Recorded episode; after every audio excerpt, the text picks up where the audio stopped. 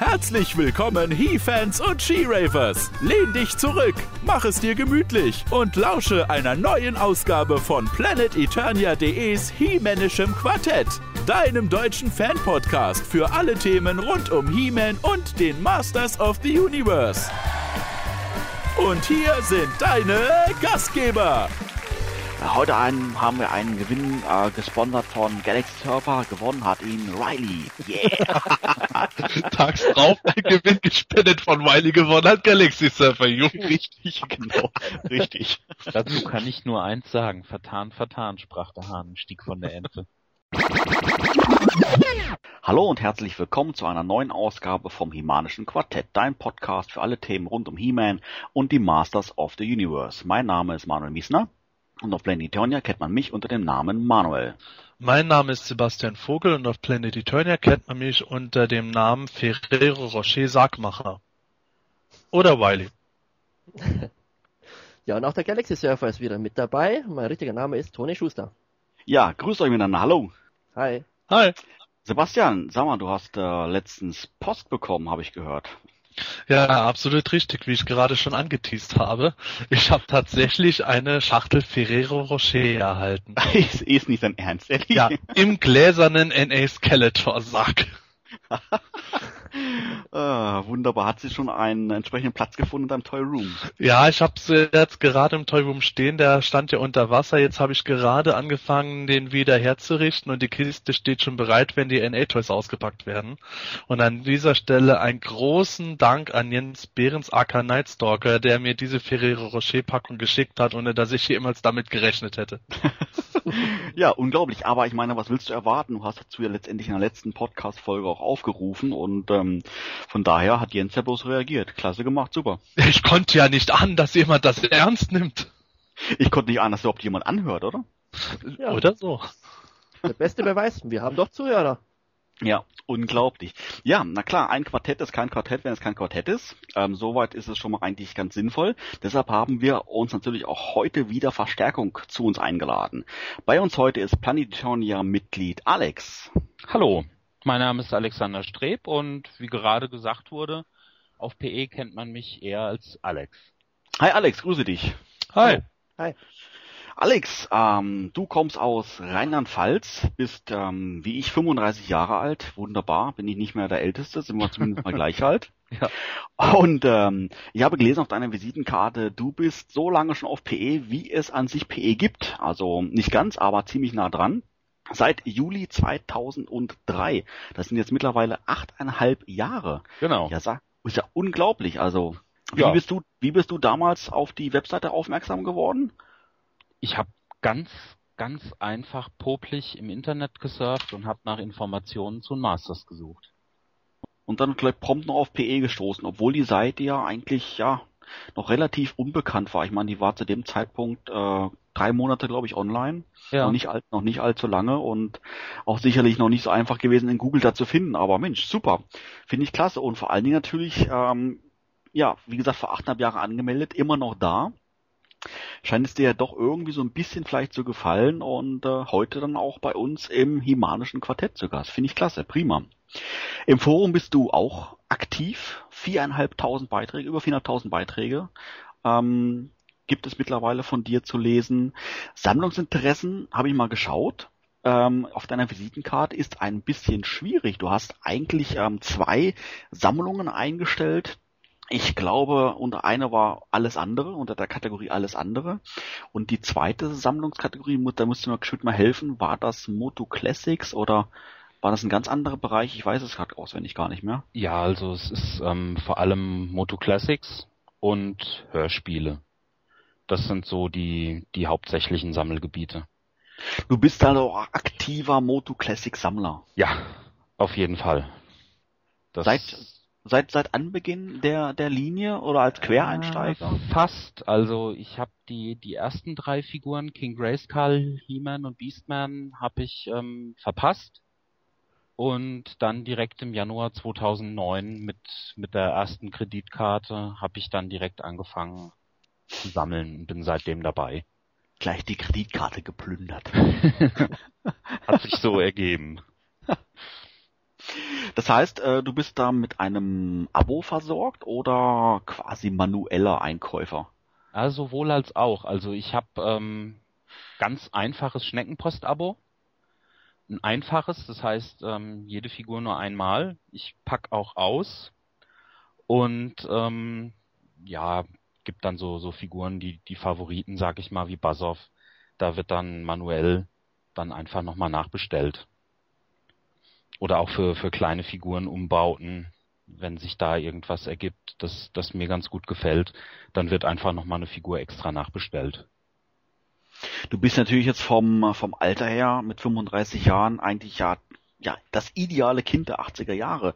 Warst du in deiner Kindheit auch aktiver Masters-Sammler oder ist das doch irgendwie vielleicht auch ja, an, an dir vorbeigegangen kann es nicht sein, weil jeder Junge kannte He-Man damals in den 80ern, aber muss ja nicht heißen, dass du es trotzdem aktiv gesammelt hast. Oder wie war das bei dir früher? Ja, also angefangen hat's Mitte der 80er, als einer meiner Brüder zu Weihnachten Webster und Jitsu geschenkt bekommen hat. Da musste ich natürlich dann nachziehen und meine Uroma hat mich dann schon mit ein paar Figuren ordentlich versorgt. Das ähm, hat aber nie dazu geführt, dass ich wirklich eine komplette Sammlung hatte. Das war einfach eine Handvoll Figuren. Natürlich Basov, Prinz Adam, Skeletor, Tila, Soa, Fahrzeuge hatte ich keine. Das, das war mehr so im Freundeskreis verteilt. Wir hatten dann so, so mit vier, fünf Kumpel zusammen ungefähr 30 Figuren, mit denen wir dann gespielt haben. Das, das war dann mehr so, so auf Lücke sammeln. Der eine hat dann die Figuren gehabt, der andere hat dann andere gehabt. Und zusammen hatten wir dann eben, wie gesagt, so um die 30 Figuren. Hast du von den Sachen heutzutage noch was? Ja, also Tila und Basov, die, die existieren sogar noch. Die anderen sind leider Opfer meiner beiden jüngeren Brüder geworden. Okay. Die sind dann, der eine ist vom Dach gefallen und, und hat das, äh, Was Leider. der, der, Der was, Bruder? Der, der Bruder oder die Figur? die Figur. okay. Nicht, dass irgendwelche Missverständnisse entstehen. Nee, nee, nee, nee. Der Bruder ist vom Dach gefallen, tot. Ja, und die Figur war auch hinüber. Voll die Priorität. Nee, wie gesagt, ähm, das, das war damals so, so ein bisschen Sammeln auf Lücke. Und bei den Hörspielen war es ähnlich. Also ich habe selbst ungefähr ein Drittel der gesamten Serie gehabt und mit ein paar Kumpels zusammen kamen wir dann schon knapp auf die 37 Folgen. Und habt ihr dann gerade bei den Hörspielen oder vielleicht auch bei den bei den Spielwaren dann immer untereinander getauscht? Heute nehme ich mal die Figur mit, morgen nimmst du mal das Hörspiel mit oder oder wie kann man sich das vorstellen? Ja, doch, so so lief das. Also wir, wir haben uns dann getroffen und manchmal manchmal ist es dann so ausgegangen, dass es für für die Zusammenstellung überraschend war und manchmal ist dann auch schon geplant worden, wer bringt wen mit und dann ist entsprechend ja, der, der eine hatte hinterm Haus so ein so, so, ein, so ein Bauschuttplatz. Da haben wir dann oft mit den Felslingen auch gespielt und Und die wiedergefunden? äh, doch. Bei uns im Garten gab's dann mehr so so Dschungelkämpfe, sag ich mal. Das doch, das das hat einfach Spaß gemacht. Und bei den Hörspielen war es dann auch mehr auf Zu, Zuruf. So, ich hab mal heute Bock auf auf Sternenstaub, bring mal mit.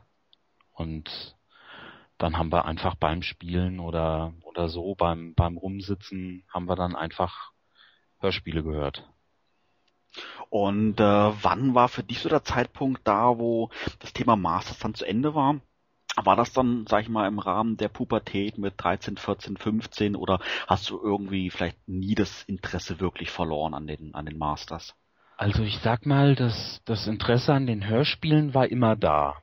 Die habe ich auch ähm, während der Pubertät gehört. Die die Figuren sind tatsächlich irgendwann ja 13, 14. Das das war so die Zeit, als die Figuren dann dann eingemottet wurden beziehungsweise so an die an die jüngeren Brüder dann komplett übergegangen sind. Und Hörspiele waren wie gesagt die ganze Zeit über ein Thema und so als die die 2000er dann dann so langsam aufgetaucht sind, da kam dann insgesamt das Interesse wieder. Wie hast du dann von den 2000X Figuren erfahren?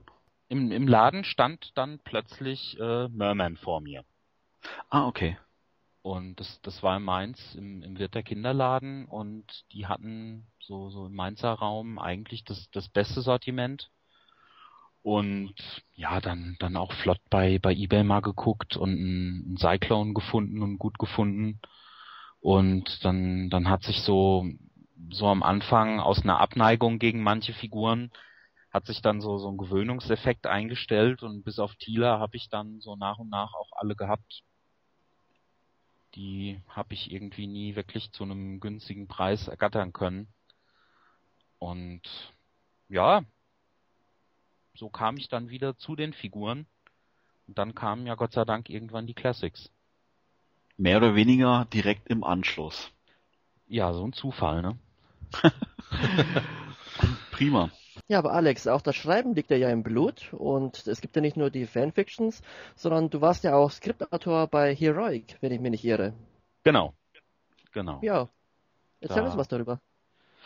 Ja Gott, das, das war damals so die Zeit, als der Björn Korthoff ähm, diesen Kurzgeschichtenwettbewerb auch ausgelobt hatte, um, um Leute zu finden, die sich da beteiligen können über die beiden, äh, über das, das Promo-Hörspiel Falle für He-Man hinaus, ähm, ja, an Skripten zu arbeiten. Und das, das hatte sich dann so ergeben. Wir waren dann, oh, da muss ich jetzt nachdenken, fünf, sechs Leute waren wir dann am Ende.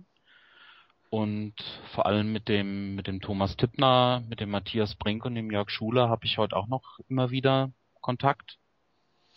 Und gut, schade, dass die Sache dann irgendwann einfach im Sande verlaufen ist. Aber das, das war doch eine, eine sehr interessante, lehrreiche Zeit, was, was die Skripte und die Planung auch einfach anging. Und es ist eben auch schade, dass da nichts draus geworden ist. Jetzt gerade auch im Hinblick auf die Classics wäre das mit Sicherheit auch eine Sache, die sich interessant ähm, so, so mit den Biografien verknüpfen lassen würde, dass sich da einfach neue Geschichten, alte Geschichten komplett neu überarbeiten lassen könnten. Aber das wäre wär mit Sicherheit eine spannende Sache. Wobei ich mir natürlich vorstellen könnte, äh, man muss vielleicht mal erwähnen, dass ja Mattel zwar die Hörspiele mehr oder weniger genehmigt hat, aber ähm, nicht kommerziell. Also das Ja. heißt, es ist alles unentgeltlich äh, ge gewesen und Ja. ich denke natürlich, dass so eine Hörspielproduktion auch ein enormer Aufwand ist und ähm, das natürlich alles unentgeltlich zu machen, kann ich mir vorstellen, das drückt natürlich schon irgendwo so ein bisschen auf die Motivation. Also klar, schade ist es auf alle Fälle, aber irgendwo nachvollziehen kann ich es natürlich auch. Gar keine Frage. Ich meine, das, das sind dann Projekte, selbst wenn die zum Selbstkostenpreis abgegeben werden dürfen. Ähm, irgendwo ist es eine Sache, die einfach ohne Ende Zeit frisst. Und je nachdem, wie, wie die ganze Sache dann am Ende verlaufen wird, ähm, kann das natürlich auch bitterböse enttäuschend sein. Das heißt, wenn, wenn einerseits Feedback ausbleibt, man, man hat dann im Vorfeld geplant, dann die Produktion durchgeführt, man hat Sprecher organisiert, aufgenommen, abgemischt und dann kommt eine, eine tolle Sache bei Raum und ja, am, Ende bleibt dann erhofftes Feedback aus. Das ist natürlich dann auch noch so eine, so eine Sache, die demotivierend wirken kann, ganz klar. Auf jeden Fall sehr schade um die ganzen sicherlich genialen Stories, die eben damals kreiert wurden und die, wie du sagst, die hätte man auch gut mit den heutigen Biografien verbinden können. Ja. Das wäre sicher für viele Hörer interessant geworden. Auch mit Sicherheit. Ich, ich meine, es, es gibt ja dann auch immer so, so Schlupflöcher, sag ich mal, dass ähm, das, das eine oder andere als, als Fanfiction auch in Arbeit ist. Also im, im Moment sitze ich auch an, an der einen oder anderen Kurzgeschichte, die, die einfach ähm, Spaß macht. Und mal gucken, beruflich bin ich im Moment auch ein bisschen eingespannt, so dass ich ähm, jetzt nichts aus dem Ärmel schütteln kann, aber die eine oder andere Kurzgeschichte werde ich mit Sicherheit im, im Forum in, in Zukunft bringen können. Das, das hat mich nie losgelassen. Das, das Schreiben erstmal über Motu, aber auch ähm, generell Kurzgeschichten. Ja, prima. Ähm, ja, schön, dass du heute bei uns bist. Und äh, bevor wir uns jetzt nun den heutigen Themen widmen, noch rasch ein paar Informationen zum Podcast selber. Wie anfangs bereits erwähnt, ist das Himanische Quartett dein Podcast für alle Themen rund um He-Man und die Masters of the Universe, als auch natürlich planeteternia.de selber. Hörbar sind wir über iTunes, als auch über downloadbare MP3-Datei und auch über unseren Kanal auf YouTube. Gerade bei iTunes und auch YouTube empfehlen wir dir, uns zu abonnieren, um garantiert keine Ausgabe mehr zu verpassen. Ja, Sebastian, ähm, erzähl doch mal, was für Themen liegen heute so an? Ja, wie könnte es auch anders sein? Auch dieses Mal reden wir wieder über die Neuigkeiten rund um He-Man, Mattel und Planet Eternia. Als zweites haben wir dann ein Thema, das auch auf Planet Eternia selber im Forum immer wieder aufkommt, und zwar Niedermacher gegen alles Gutfinder.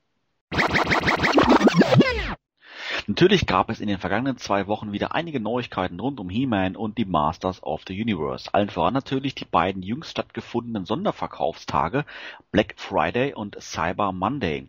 Doch vorab ähm, noch rasch etwas zum Thema Windrider bzw. Fahrzeuge generell bei der Classics Line. Sebastian, ähm, was gibt es denn da ähm, Neues zu berichten? Ja, da gibt es leider eine nicht so gute Nachricht und zwar wird nächstes Jahr kein Fahrzeug erscheinen nach jetzigem Stand. Der Grund dafür liegt darin, dass äh, nächstes Jahr auch schon Granamere erscheint, welcher wohl rund 80 Dollar kosten soll. Und dementsprechend ist auch Mattels Jahresbudget dann schon aufgebraucht. Und ähm, deshalb wird ein Vehikel vor 2013 nicht machbar sein, zumal äh, Mattel wohl auch den Gedanken mit dabei spielen hat, dass die Fans unter Umständen nicht gerade äh, ein Fahrzeug und Granamere äh, sich zusätzlich zu den auch nicht wenigen übrigen Artikeln kaufen können. Das Ganze wäre ja dahingehend enttäuschend, wenn Mattel im Vorfeld ähm, gesagt hätte, dass sie jedes Jahr ein Fahrzeug rausbringen wollten. Haben sie das getan? Nee, das haben sie nicht getan. Das war natürlich was, wovon man jetzt gewissermaßen ausgegangen ist, wie bei den Großfiguren. Äh, es ist ja eigentlich für jeden äh, zu erwarten, dass der Wind Raider sich nicht gerade mies verkaufen wird. Dementsprechend wurde natürlich schon der Gedanke weitergesponnen, dass nächstes Jahr dann ja, vielleicht ein Roton erscheinen könnte, übernächstes Jahr dann der Battle Ram, der schon längst designt ist und so weiter. Da haben die Fans natürlich auch schon eine gewisse Vorfreude drauf gehabt und jetzt ist die Enttäuschung entsprechend groß. Alex, wie sieht das bei dir aus äh, in puncto Granemir? Sind da mit 80 Dollar, ist da deine Schmerzgrenze erreicht oder ist das noch ein Preis, wo du sagst, Mensch, als Fan, das muss ich haben, speziell Granemir ist so entgeilt, da führt kein Weg dran vorbei. Ah, also, es ist da auf jeden Fall eine Schmerzgrenze überschritten. Also 80 Dollar, wenn man überlegt, was mit, mit Porto und Zollkosten da zusammenkommt, ähm, wird das mit Sicherheit eine Figur sein, die deutlich über 100 Euro kommt. Und ähm, da ist definitiv auch was die Größe angeht. Also wenn ich mir jetzt die, die beiden erschienenen Riesen anguck, ähm, die, die finde ich okay selbst wenn die noch ein Stückchen größer gewesen wären, wie manche das ja auch gerne gehabt hätten, ähm, wäre das noch, noch im Rahmen gewesen. Aber ich denke mir, einem Granomir, wie, wie groß wird er sein für 80 Dollar? Einen halben Meter?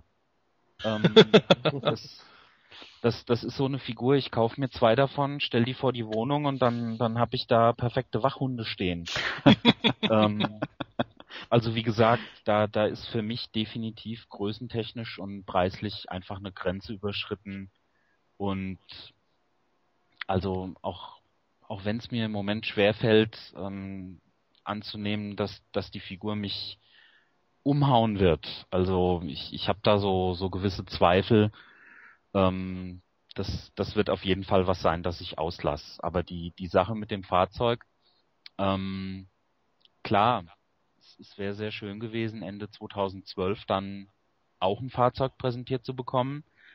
Aber das, das hört sich immer so pessimistisch an, wenn gesagt wird, ähm, ja verdammt, 2012 wird es kein Fahrzeug geben, erst 2013. Ähm, wir, wir, sprechen ja davon, dass Granomir ungefähr um, um die Zeit nächstes Jahr kommen wird. Wer, wer sagt denn, dass Mattel jetzt nicht, um, um da noch ein Abo anzukurbeln, sagt, naja, wir, wir heben uns einfach das Fahrzeug, das eventuell mal für, für Ende 2012 hätte geplant sein können, dafür auf, um das, das Abo 2013 zu bewerben. Dass dann ähm, quasi ja, ein Hauch mehr als ein Jahr vergeht, bis nach dem Windrader einfach das nächste Fahrzeug kommt. Dass es erstes Quartal 2013 dann vielleicht schon soweit wäre. Das, das ist für mich jetzt einfach so eine Überlegung, ähm, dass das zumindest eine, eine theoretische Option ist. Das heißt, wenn ich, wenn ich dich richtig verstanden habe, im Prinzip würde dann zwar deiner Meinung nach oder deiner Idee nach 2013 das Fahrzeug kommen, aber rein rechnerisch wären es vielleicht bloß 13 Monate zwischen Windrider und dem neuen Fahrzeug. Zum Beispiel, genau. Wäre absolut vorstellbar. Wobei natürlich dann die Geschichte wäre, dass das Fahrzeug dann ja auch im Abo enthalten sein müsste, was nach jetzigem Stand ja nicht ist, aber das könnte ja auch durchaus geschehen. Und ich denke mal, wenn das wirklich so geschehen sollte, wie du es sagst, dann äh, werden die Leute, die jetzt halt äh, ziemlich äh, sauer darüber sind, den Drachen statt dem Fahrzeug zu kriegen, dann sagen, ja, okay, Hauptsache, Hauptsache, es geht doch weiter, weil viele halt äh, jetzt wirklich diese negative Schiene ein wenig nach dem Motto fahren, ja, wer weiß, ob wir überhaupt noch mal Fahrzeuge kriegen. Genau das. Ja, meinst ist es ähm, ist die diese Einstellung gerechtfertigt, dass man jetzt behaupten kann, Mattel wird sicherlich gar keine Fahrzeuge mehr produzieren. Ist das ist das ähm, gibt es da letztendlich eine Begründung für diese pessimistische Einstellung oder ist es einfach nur eine Vermutung?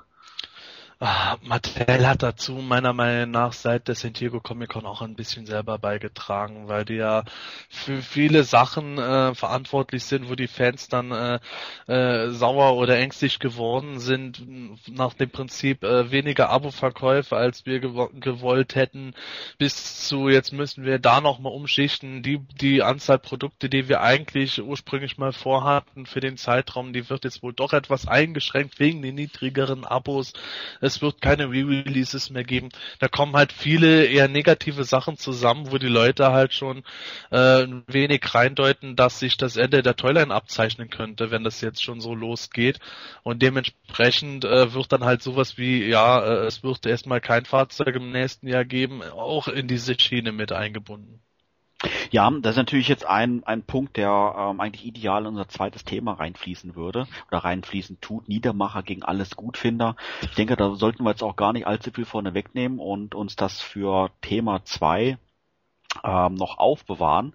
Ähm, generell, Alex, ähm, kommt dir aber ähm, das jetzt mehr oder weniger eigentlich entgegen, wenn es jetzt heißt, okay, ein Fahrzeug wird es erstmal nicht geben, weil, weil, weil eben Grandemir erscheint, wobei du es gesagt hast, du würdest wahrscheinlich die Figur oder die, den Riesen dort nicht kaufen, um einfach Geld zu sparen, weil das dann doch letztendlich doch zu teuer werden würde. Ja, das, das kommt mir durchaus, also ich sag mal so negativ, so schade das ist, dass kein Fahrzeug kommt. Ähm, Grandemir kommt mir sehr entgegen. Ich kann gut 100 Euro nächstes Jahr sparen.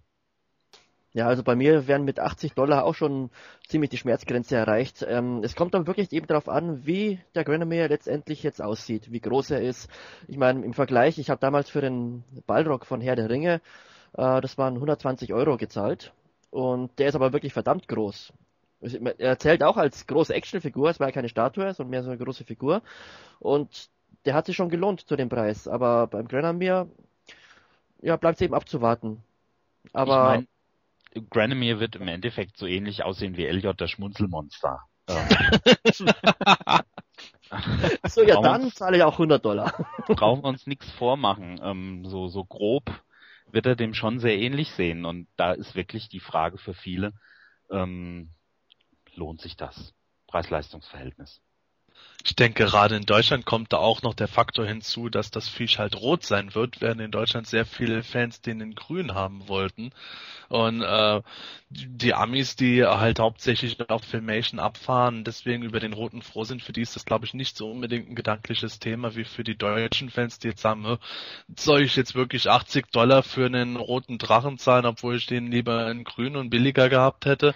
Und ähm, dafür muss ich jetzt aber auch auf ein Fahrzeug verzichten, das es erstens günstiger gewesen wäre, zweitens hätte ich es toller gefunden. Du, da habe ich die sensationelle Idee.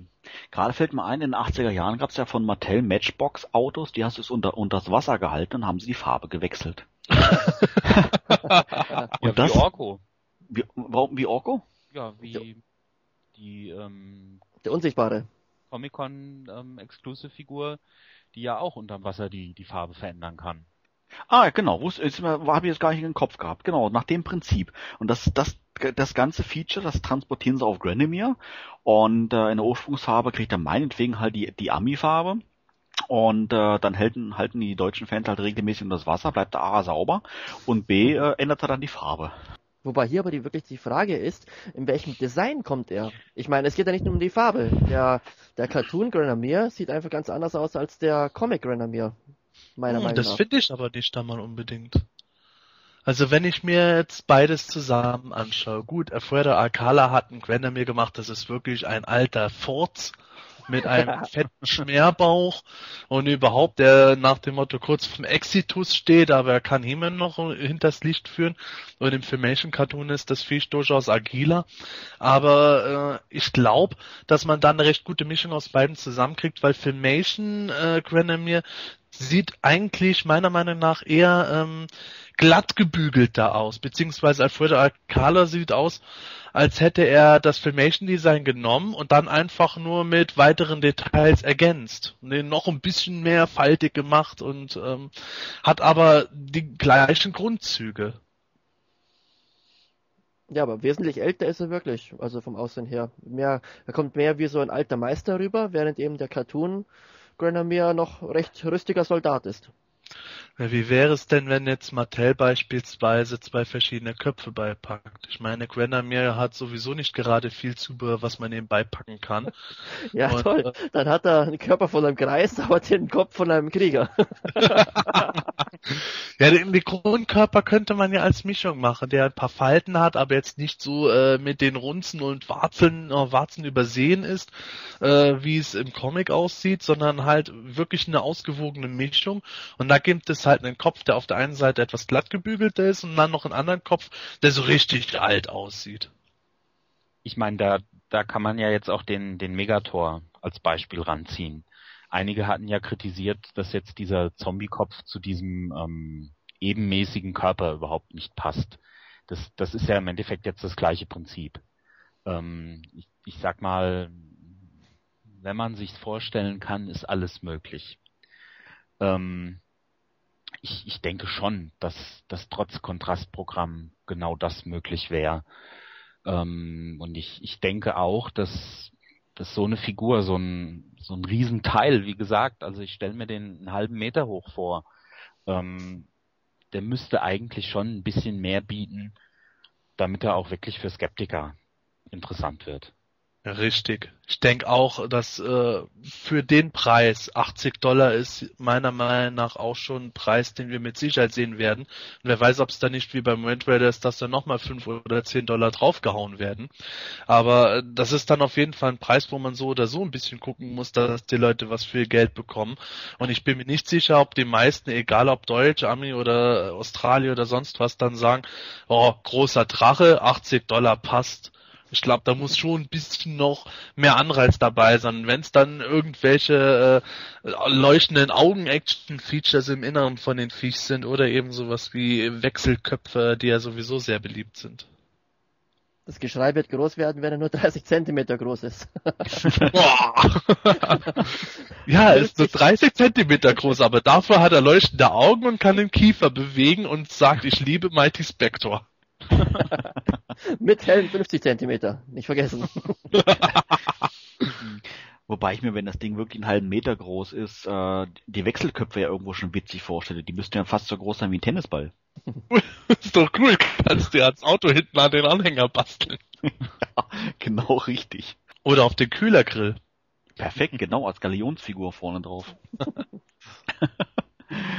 Ah, herrlich. Ähm, ja, wie gesagt, ähm, wie er letztendlich aussehen wird, was er genau kosten wird, ähm, wir werden es erfahren im, im Laufe des nächsten Jahres. Ähm, eins sind wir uns soweit, glaube ich, einig, 80 ähm, Dollar ist schon eine Hausnummer und ähm, kann sicherlich nicht jeder einfach mal so geschwind für ausgeben. Ich meine, letztendlich ist es ja nur ein Hobby. Ähm, sparen hingegen ähm, möchte irgendwo doch jeder und ähm, dazu hatte man jetzt auch die Gelegenheit, Ende November, weil ähm, dort fand ähm, auf Matty Collector oder generell in den USA ist das eine relativ verbreitete ähm, ja, Verkaufs, äh, Verkaufstage ähm, nach Thanksgiving. Und zwar ähm, ist das einmal der Black Friday und ähm, ja, im Anschluss danach der Cyber Monday. Und auf beiden ähm, ist es letztendlich Brauch, ähm, ja, äh, zu Schnäppchenpreisen und Dumpingpreisen die Artikel rauszuhauen und so war es auch bei Matty Collector.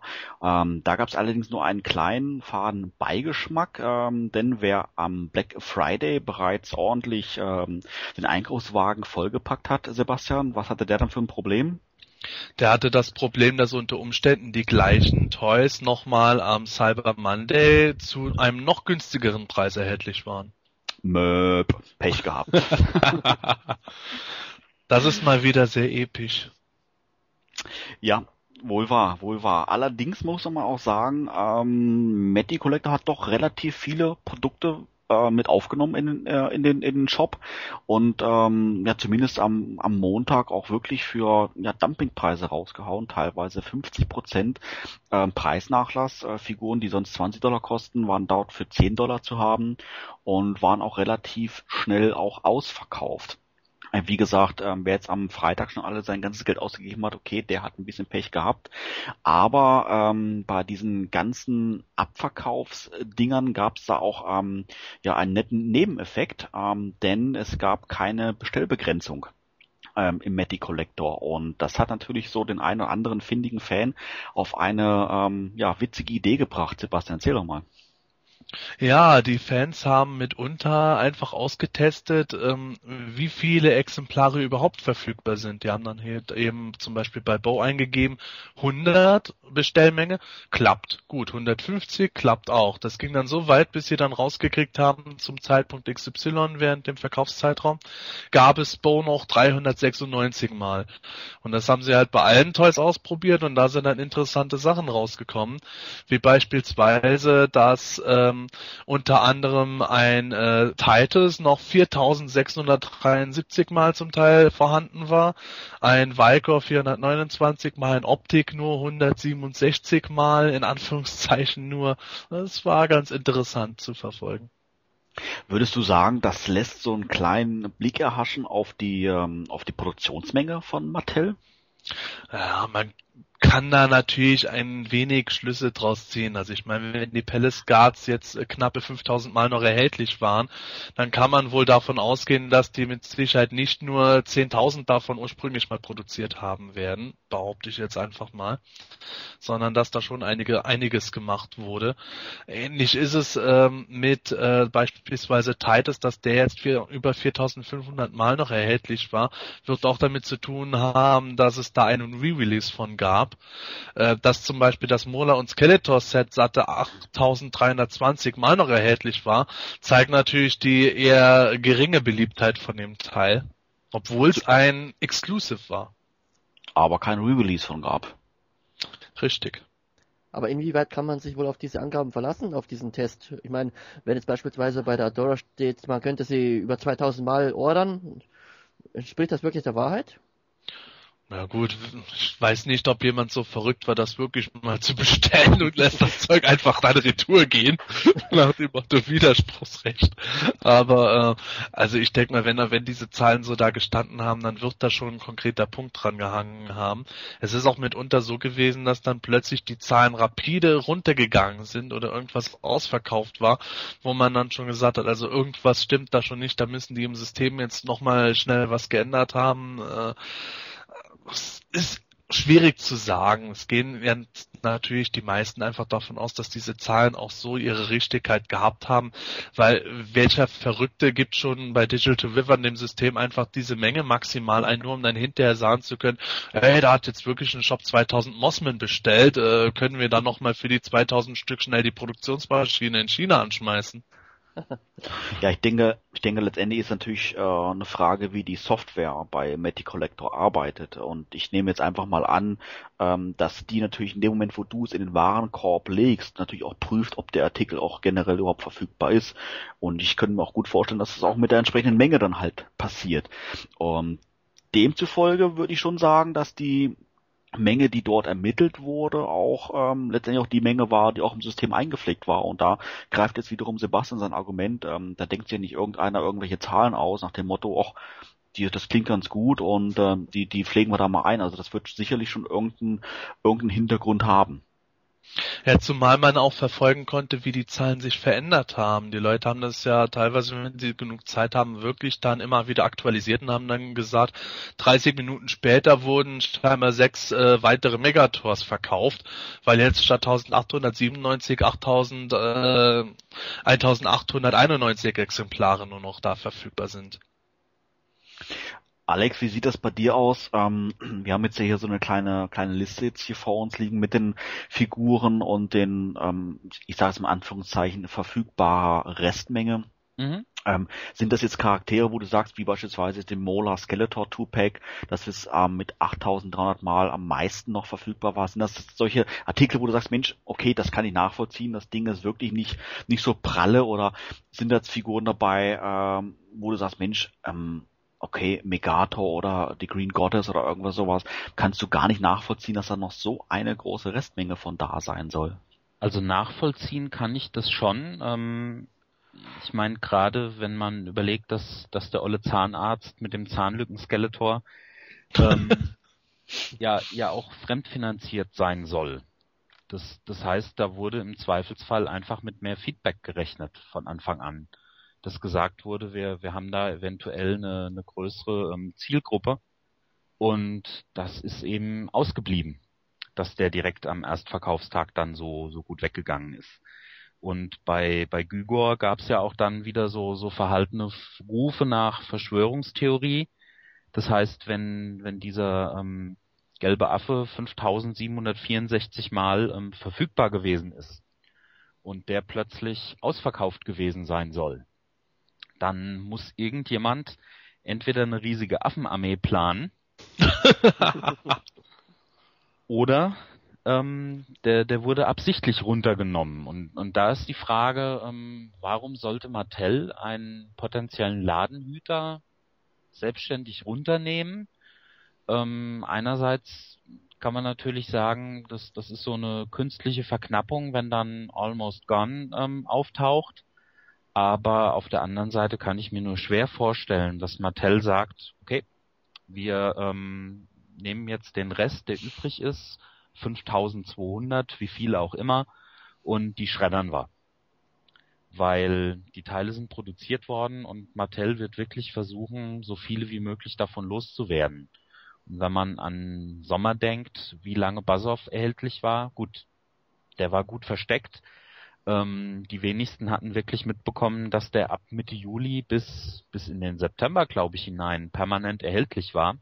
Mhm. Ähm, fällt mir das echt schwer, dass, dass jetzt eine Figur, die weniger beliebt ist, die Mattel aber gerne verkaufen möchte, dann ähm, freiwillig rausgenommen wird, während Basov ja scheinbar zweieinhalb Monate komplett vergessen wurde.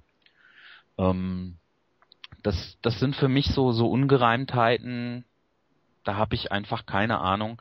Da kann ich mir wirklich keine, keine großartige Meinung bilden. Aber wenn ich einfach überlege, ähm, eine Figur wie Catra, Optik, Man E-Faces, Clawful, Bow, das, das sind eigentlich alles Figuren, bei denen ich mir diese Zahlen durchaus realistisch als Restbestände vorstellen kann. Ähm, das sind einfach teilweise Rückläufer übrig oder eine Figur wie King Hiss. Da sehen jetzt erstmal 548 Exemplare viel aus im Vergleich zu anderen Figuren.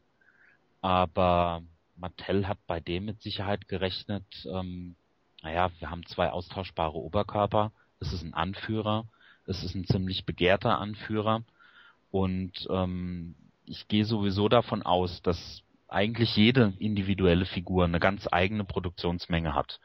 Dass das individuell entschieden wird, okay, das könnte einer sein, der sich gut verkauft, da sind zwei oder drei Köpfe dabei. Da haben wir hier sogar bei dem einen austauschbaren Oberkörper, es ist ein Anführer, dass das alles so Einzelfaktoren sind. Und bei einer Figur wie der Green Goddess hat sich Mattel mit Sicherheit damals schlicht und ergreifend verkalkuliert. Die sind meiner Meinung nach von, von einem viel größeren Nachfragepotenzial ausgegangen, als am Ende tatsächlich da war.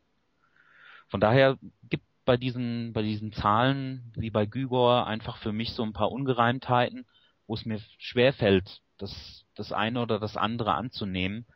Aber bei den allermeisten Figuren kann ich mir das echt gut vorstellen, dass die Zahlen realistisch sein könnten für Restbestände.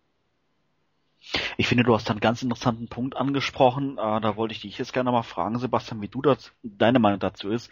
Ähm, die ähm, Artikel, die jetzt hier aufgelistet sind, also ich habe jetzt natürlich nicht alle einzeln jetzt ähm, geprüft jetzt am, am Montag, aber ähm, was ich weiß, ist, dass die, dass die, dass die Artikelliste am Montag alle auf Ausverkauf standen, sämtliche Artikel. Und ähm, ja, Alexander hat es gerade angesprochen gehabt, wie kann das sein, dass dann Artikel, die äh, mit 4000 Mal noch vorhanden waren, 2000 Mal vorhanden waren, trotzdem mehr oder weniger am gleichen Tag oder am gleichen Wochenende plötzlich ausverkauft sind. Ähm, da muss doch irgendeiner im Hintergrund dann an irgendwelchen Schaltern gedreht haben, oder? Natürlich, zweifellos. Ich meine, äh, das geht ja bei Sachen los wie, äh, nehmen wir mal Merman, der dieses Jahr auch als Re-Release schon wieder erhältlich war, wo man eindeutig weiß, das war ein Restposten vom Re-Release. Und der war ja auch schon mal ausverkauft angeblich. Nicht anders wird es da auch sein. Da wird dann halt irgendwann gesagt, okay, ab dem Zeitpunkt ist das Zeug ausverkauft. Der Cyber Monday-Verkauf lief ja auch nur wirklich den einen Tag noch. Und äh, da wird dann halt eben am Knöpfchen gedrückt. Und wie in dem Fall von äh, Geiger jetzt, da, da wenn, das, wenn er auf ausverkauft auf einmal steht, dann haben die Leute halt noch so viel auf Lager. Das wird dann jetzt nicht irgendwo äh, verhäckselt oder sowas, sondern das bleibt dann halt irgendwo in einem Bestand liegen. Dann wird das halt beim nächsten Überraschungspaket mit beigepackt, das statt den Shadow Beasts, die in den letzten Paketen drin waren. Dann gibt es irgendwann wieder mal einen Cyberman, der Verkauf und Mattel macht ja mittlerweile ganz gerne irgendwelche Restpostenverkäufe, Schnitt fast einmal pro Monat oder zumindest einmal alle zwei Monate. Da wird es noch mehr als genug Gelegenheit geben, immer wieder äh, mal ein paar hundert Stück äh, da nochmal zu verkaufen oder ein paar Dutzend Stück und der Rest, der bleibt mal da, der wird dann zur nächsten Convention wieder zum Verkauf mitgenommen, bis dann irgendwann alles mal weg ist. Das heißt aber, der Fan, der jetzt wirklich annimmt, dass Mattel äh, Menge X produziert, Menge Y ähm, sich ähm, auf Lager hält für Reklamation oder ähnliches und dann die Menge X letztendlich dann komplett verkauft hat, zumindest offensichtlich auf der Webseite, das entspricht letztendlich nicht der Wahrheit. Also das heißt, ähm, Geiger war war erhältlich auf Matty Collector regulär und dort war er ja auch ausverkauft. Aber beim Restbestand von über 5000 Stück kann ja schon damals nicht von einem, äh, von einem Ausverkauf die Rede gewesen sein. Nein, das auf jeden Fall nicht. Da beginnt natürlich dann jetzt auch die Spekulationsphase, wo man auch äh, anhand vom persönlichen Standpunkt dann für sich jetzt selber entscheiden muss, was glaubt man davon jetzt oder äh, was denkt man, woran das liegen kann. Ich persönlich find, äh, denke zum Beispiel, dass äh, es durchaus möglich sein kann, so absurd es sich vielleicht anhört, dass äh, beim Geigerverkauf, nachdem da am Anfang äh, das durchaus auch diskutiert wurde, dass das Viech jetzt erscheint, dann gesagt wird, okay, wir haben noch so und so viel übrig, aber unser äh, Mindestsoll ist zumindest mal halbwegs erfüllt. Jetzt nehmen wir den mal wieder runter und äh, bieten dann den in Zukunft nochmal an. Beziehungsweise äh, Geiger wurde ja auch äh, nochmal nachproduziert oder äh, erste und zweite Auflage gleichzeitig produziert. Das ist ja auch immer so ein Thema. Und äh, der Re-Release ist nicht gut gelaufen, dementsprechend wurde der Re-Release aber nach einer bestimmten Zeit abgeschaltet, weil es äh, einfach nicht so gut aussehen könnte, wenn das Zeug jetzt ewig lang äh, erhältlich ist. Ich meine, bei Bassoff, da haben sich die Leute auch schon Gedanken gemacht, da könnte es durchaus meiner Meinung nach möglich sein, dass das denen einfach durch die Lappen gegangen war, dass die gar nicht weiter mitgekriegt hatten, dass ihr Bassoff Re-Release immer noch erhältlich gewesen ist. Und soweit ich es da schon zum Teil mitgekriegt habe, wird da ähm, auch durchaus bei Mattel ein gewisses Augenmerk auf eben solche Sachen gelegt, dass man da ähm, das Gesicht wahrt und nicht irgendwas über ewige Wochen und Monate immer äh, frei verfügbar hat, äh, wodurch es dann aussieht, als würde sich das Zeug nicht verkaufen. Das heißt Gesichtwaren in dem Sinne, dass ein Artikel nicht auf Ewigkeiten erhältlich ist, aber ähm, auch das Gesichtwaren, in dem der Artikel nicht einfach ähm, aus dem Meti Collector entfernt wird, sondern er, er auf den Wege dann rausfliegt, dass man ihn erst auf äh, beinahe vergriffen schaltet und dann letztendlich auf Ausverkauf schaltet, obwohl es ja wirklich dann nicht der Tatsache entspricht. Könnte möglich sein. Man weiß es natürlich auch nicht, inwieweit, inwieweit kalkuliert Mattel die Produktionsmengen. Produziert Mattel jetzt insgesamt 20.000 Stück und wenn davon dann 10.000 verkauft sind, dann haben sie ihre Kohle schon mal drin und wenn dann Zeitpunkt XY überschritten ist, dann wird das Ding halt auf Ausverkauf gesetzt. Äh, macht man, hat Mattel äh, jetzt den Erstrelease und den Zweitrelease zusammen produziert und was davon halt übrig ist, das wird dann auf Lager gehalten und immer wieder irgendwo rausgekloppt. Scheißegal, ob man äh, das das zum regulären Preis die ganze Zeit im Shop haben könnte.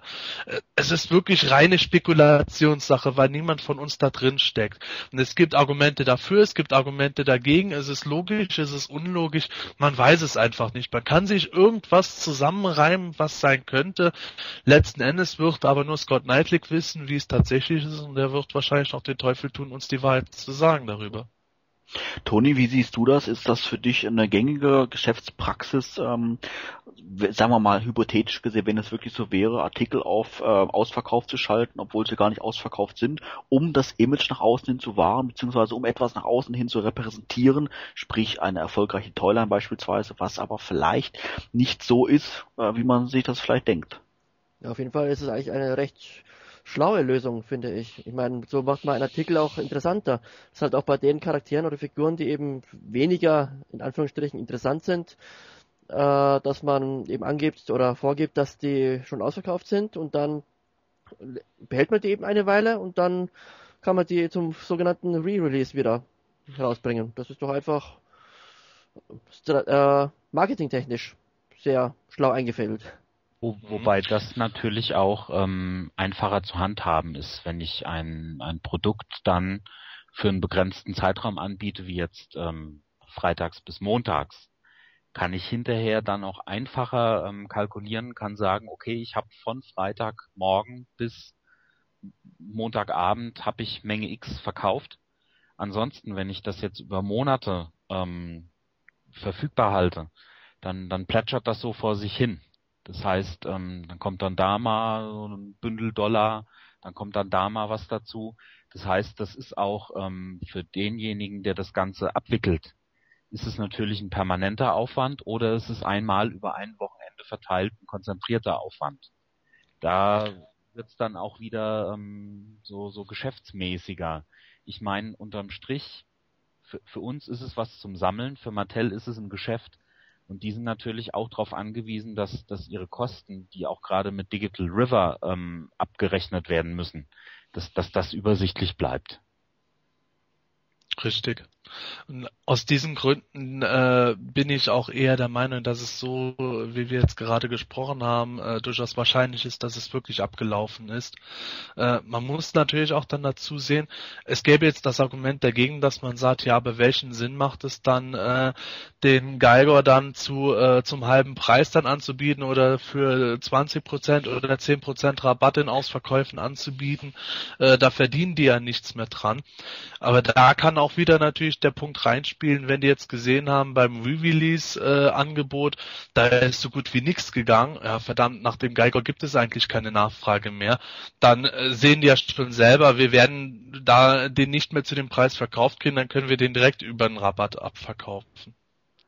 Ähm, ja, wie sieht es denn bei euch aus oder mal spe äh, speziell mal bei dir, Alex? Ähm, hast du an dem äh, Freitag letztendlich die Chance genutzt und kräftig eingekauft und warst dann im Endeffekt am Montag dann enttäuscht, dass du ähm, die Figuren vom Freitag dann noch günstiger hättest bekommen können? Oder ist das dieses Problem, sage ich in Anführungszeichen, an dir vorbeigegangen? Nein, ich bin Opfer. Ich habe eine ähm, ne, ne Figur, die ich bisher gemieden habe habe ich ähm, am Freitag gekauft. Das ist eben der Doppelpack mit ähm, Mola und dem Zahnlücken-Skeletor. Wobei ich sagen muss, also diesen, diesen Mola an sich, die Figur finde ich witzig. Ich fand nur für 40 Dollar ähm, einen, einen Skeletor mit einer Zahnlücke, den ich absolut nicht gebrauchen konnte, ähm, irgendwie unsinnig. Und dann gab es jetzt die Rabattaktion und eben wegen dem zusätzlichen Skeletor-Kopf, den es im Dezember geben wird, dachte ich mir, okay, das, das Ding ist jetzt mit einem Rabatt versehen, schlag mal zu. Und am Montag sehe ich dann, okay, es kostet nicht mehr 36 Dollar, sondern 20. Okay, das ist bitter. Ich, ich finde es schade, aber ich finde, es ist jetzt kein, kein gewaltiges Drama, weil ähm, dann müsste ich auch ständig Amazon und andere verklagen, ähm, müsste, müsste ständig weinen, weil es, es passiert doch wirklich ständig. Man, man kauft irgendwo was und sieht es kurze Zeit später, manchmal einen Tag später irgendwo anders, deutlich günstiger und, und ärgert sich dann doch drüber. Und ja, es, es ist schade, aber es ist jetzt kein, kein Weltuntergang. Wobei, ich sag mal jetzt, in deinem Beispiel wären es jetzt, oder sind es jetzt 16 Dollar. Ja, Unterschied ist schon, ist schon Geld, Ja. aber hält sich, hält sich natürlich in Grenzen. Aber ich sage mal, wenn du natürlich den Freitag wirklich ausgenutzt hast, ich muss sagen, ich habe es mir ähm, auch überlegt gehabt, weil mir doch hier und da noch eine, eine Figur fehlt, ähm, zu kaufen. Ich meine, wenn du dann wirklich vier, fünf, sechs Figuren am Freitag gekauft hast und dann am Montag die dann wirklich ähm, ja nochmal erheblich billiger bekommen hast, ich meine, dann summiert es ja sicherlich dann schon mal auf 30, 40, 50 Dollar oder vielleicht sogar noch mehr zusammen. Also ja. ähm, also ich persönlich würde mich wirklich ärgern, muss ich ehrlich sagen. Wobei, es, klar, Es ist auch absolut ein Grund zum Ärgern. Das ist, das ist gar keine Frage. Gerade wenn jemand zuschlägt und sagt, okay, ähm, jetzt zum Beispiel die Palace Guards oder so ähm, und, und schlägt da nochmal richtig zu, ähm, dann, dann hätte man sich am Montag dann direkt auch vielleicht ähm, drei oder vier weitere Sets noch mitbestellt zu dem Preis. Also das, das will ich auf gar keinen Fall kleinreden, welches Ärgerpotenzial da drin steckt.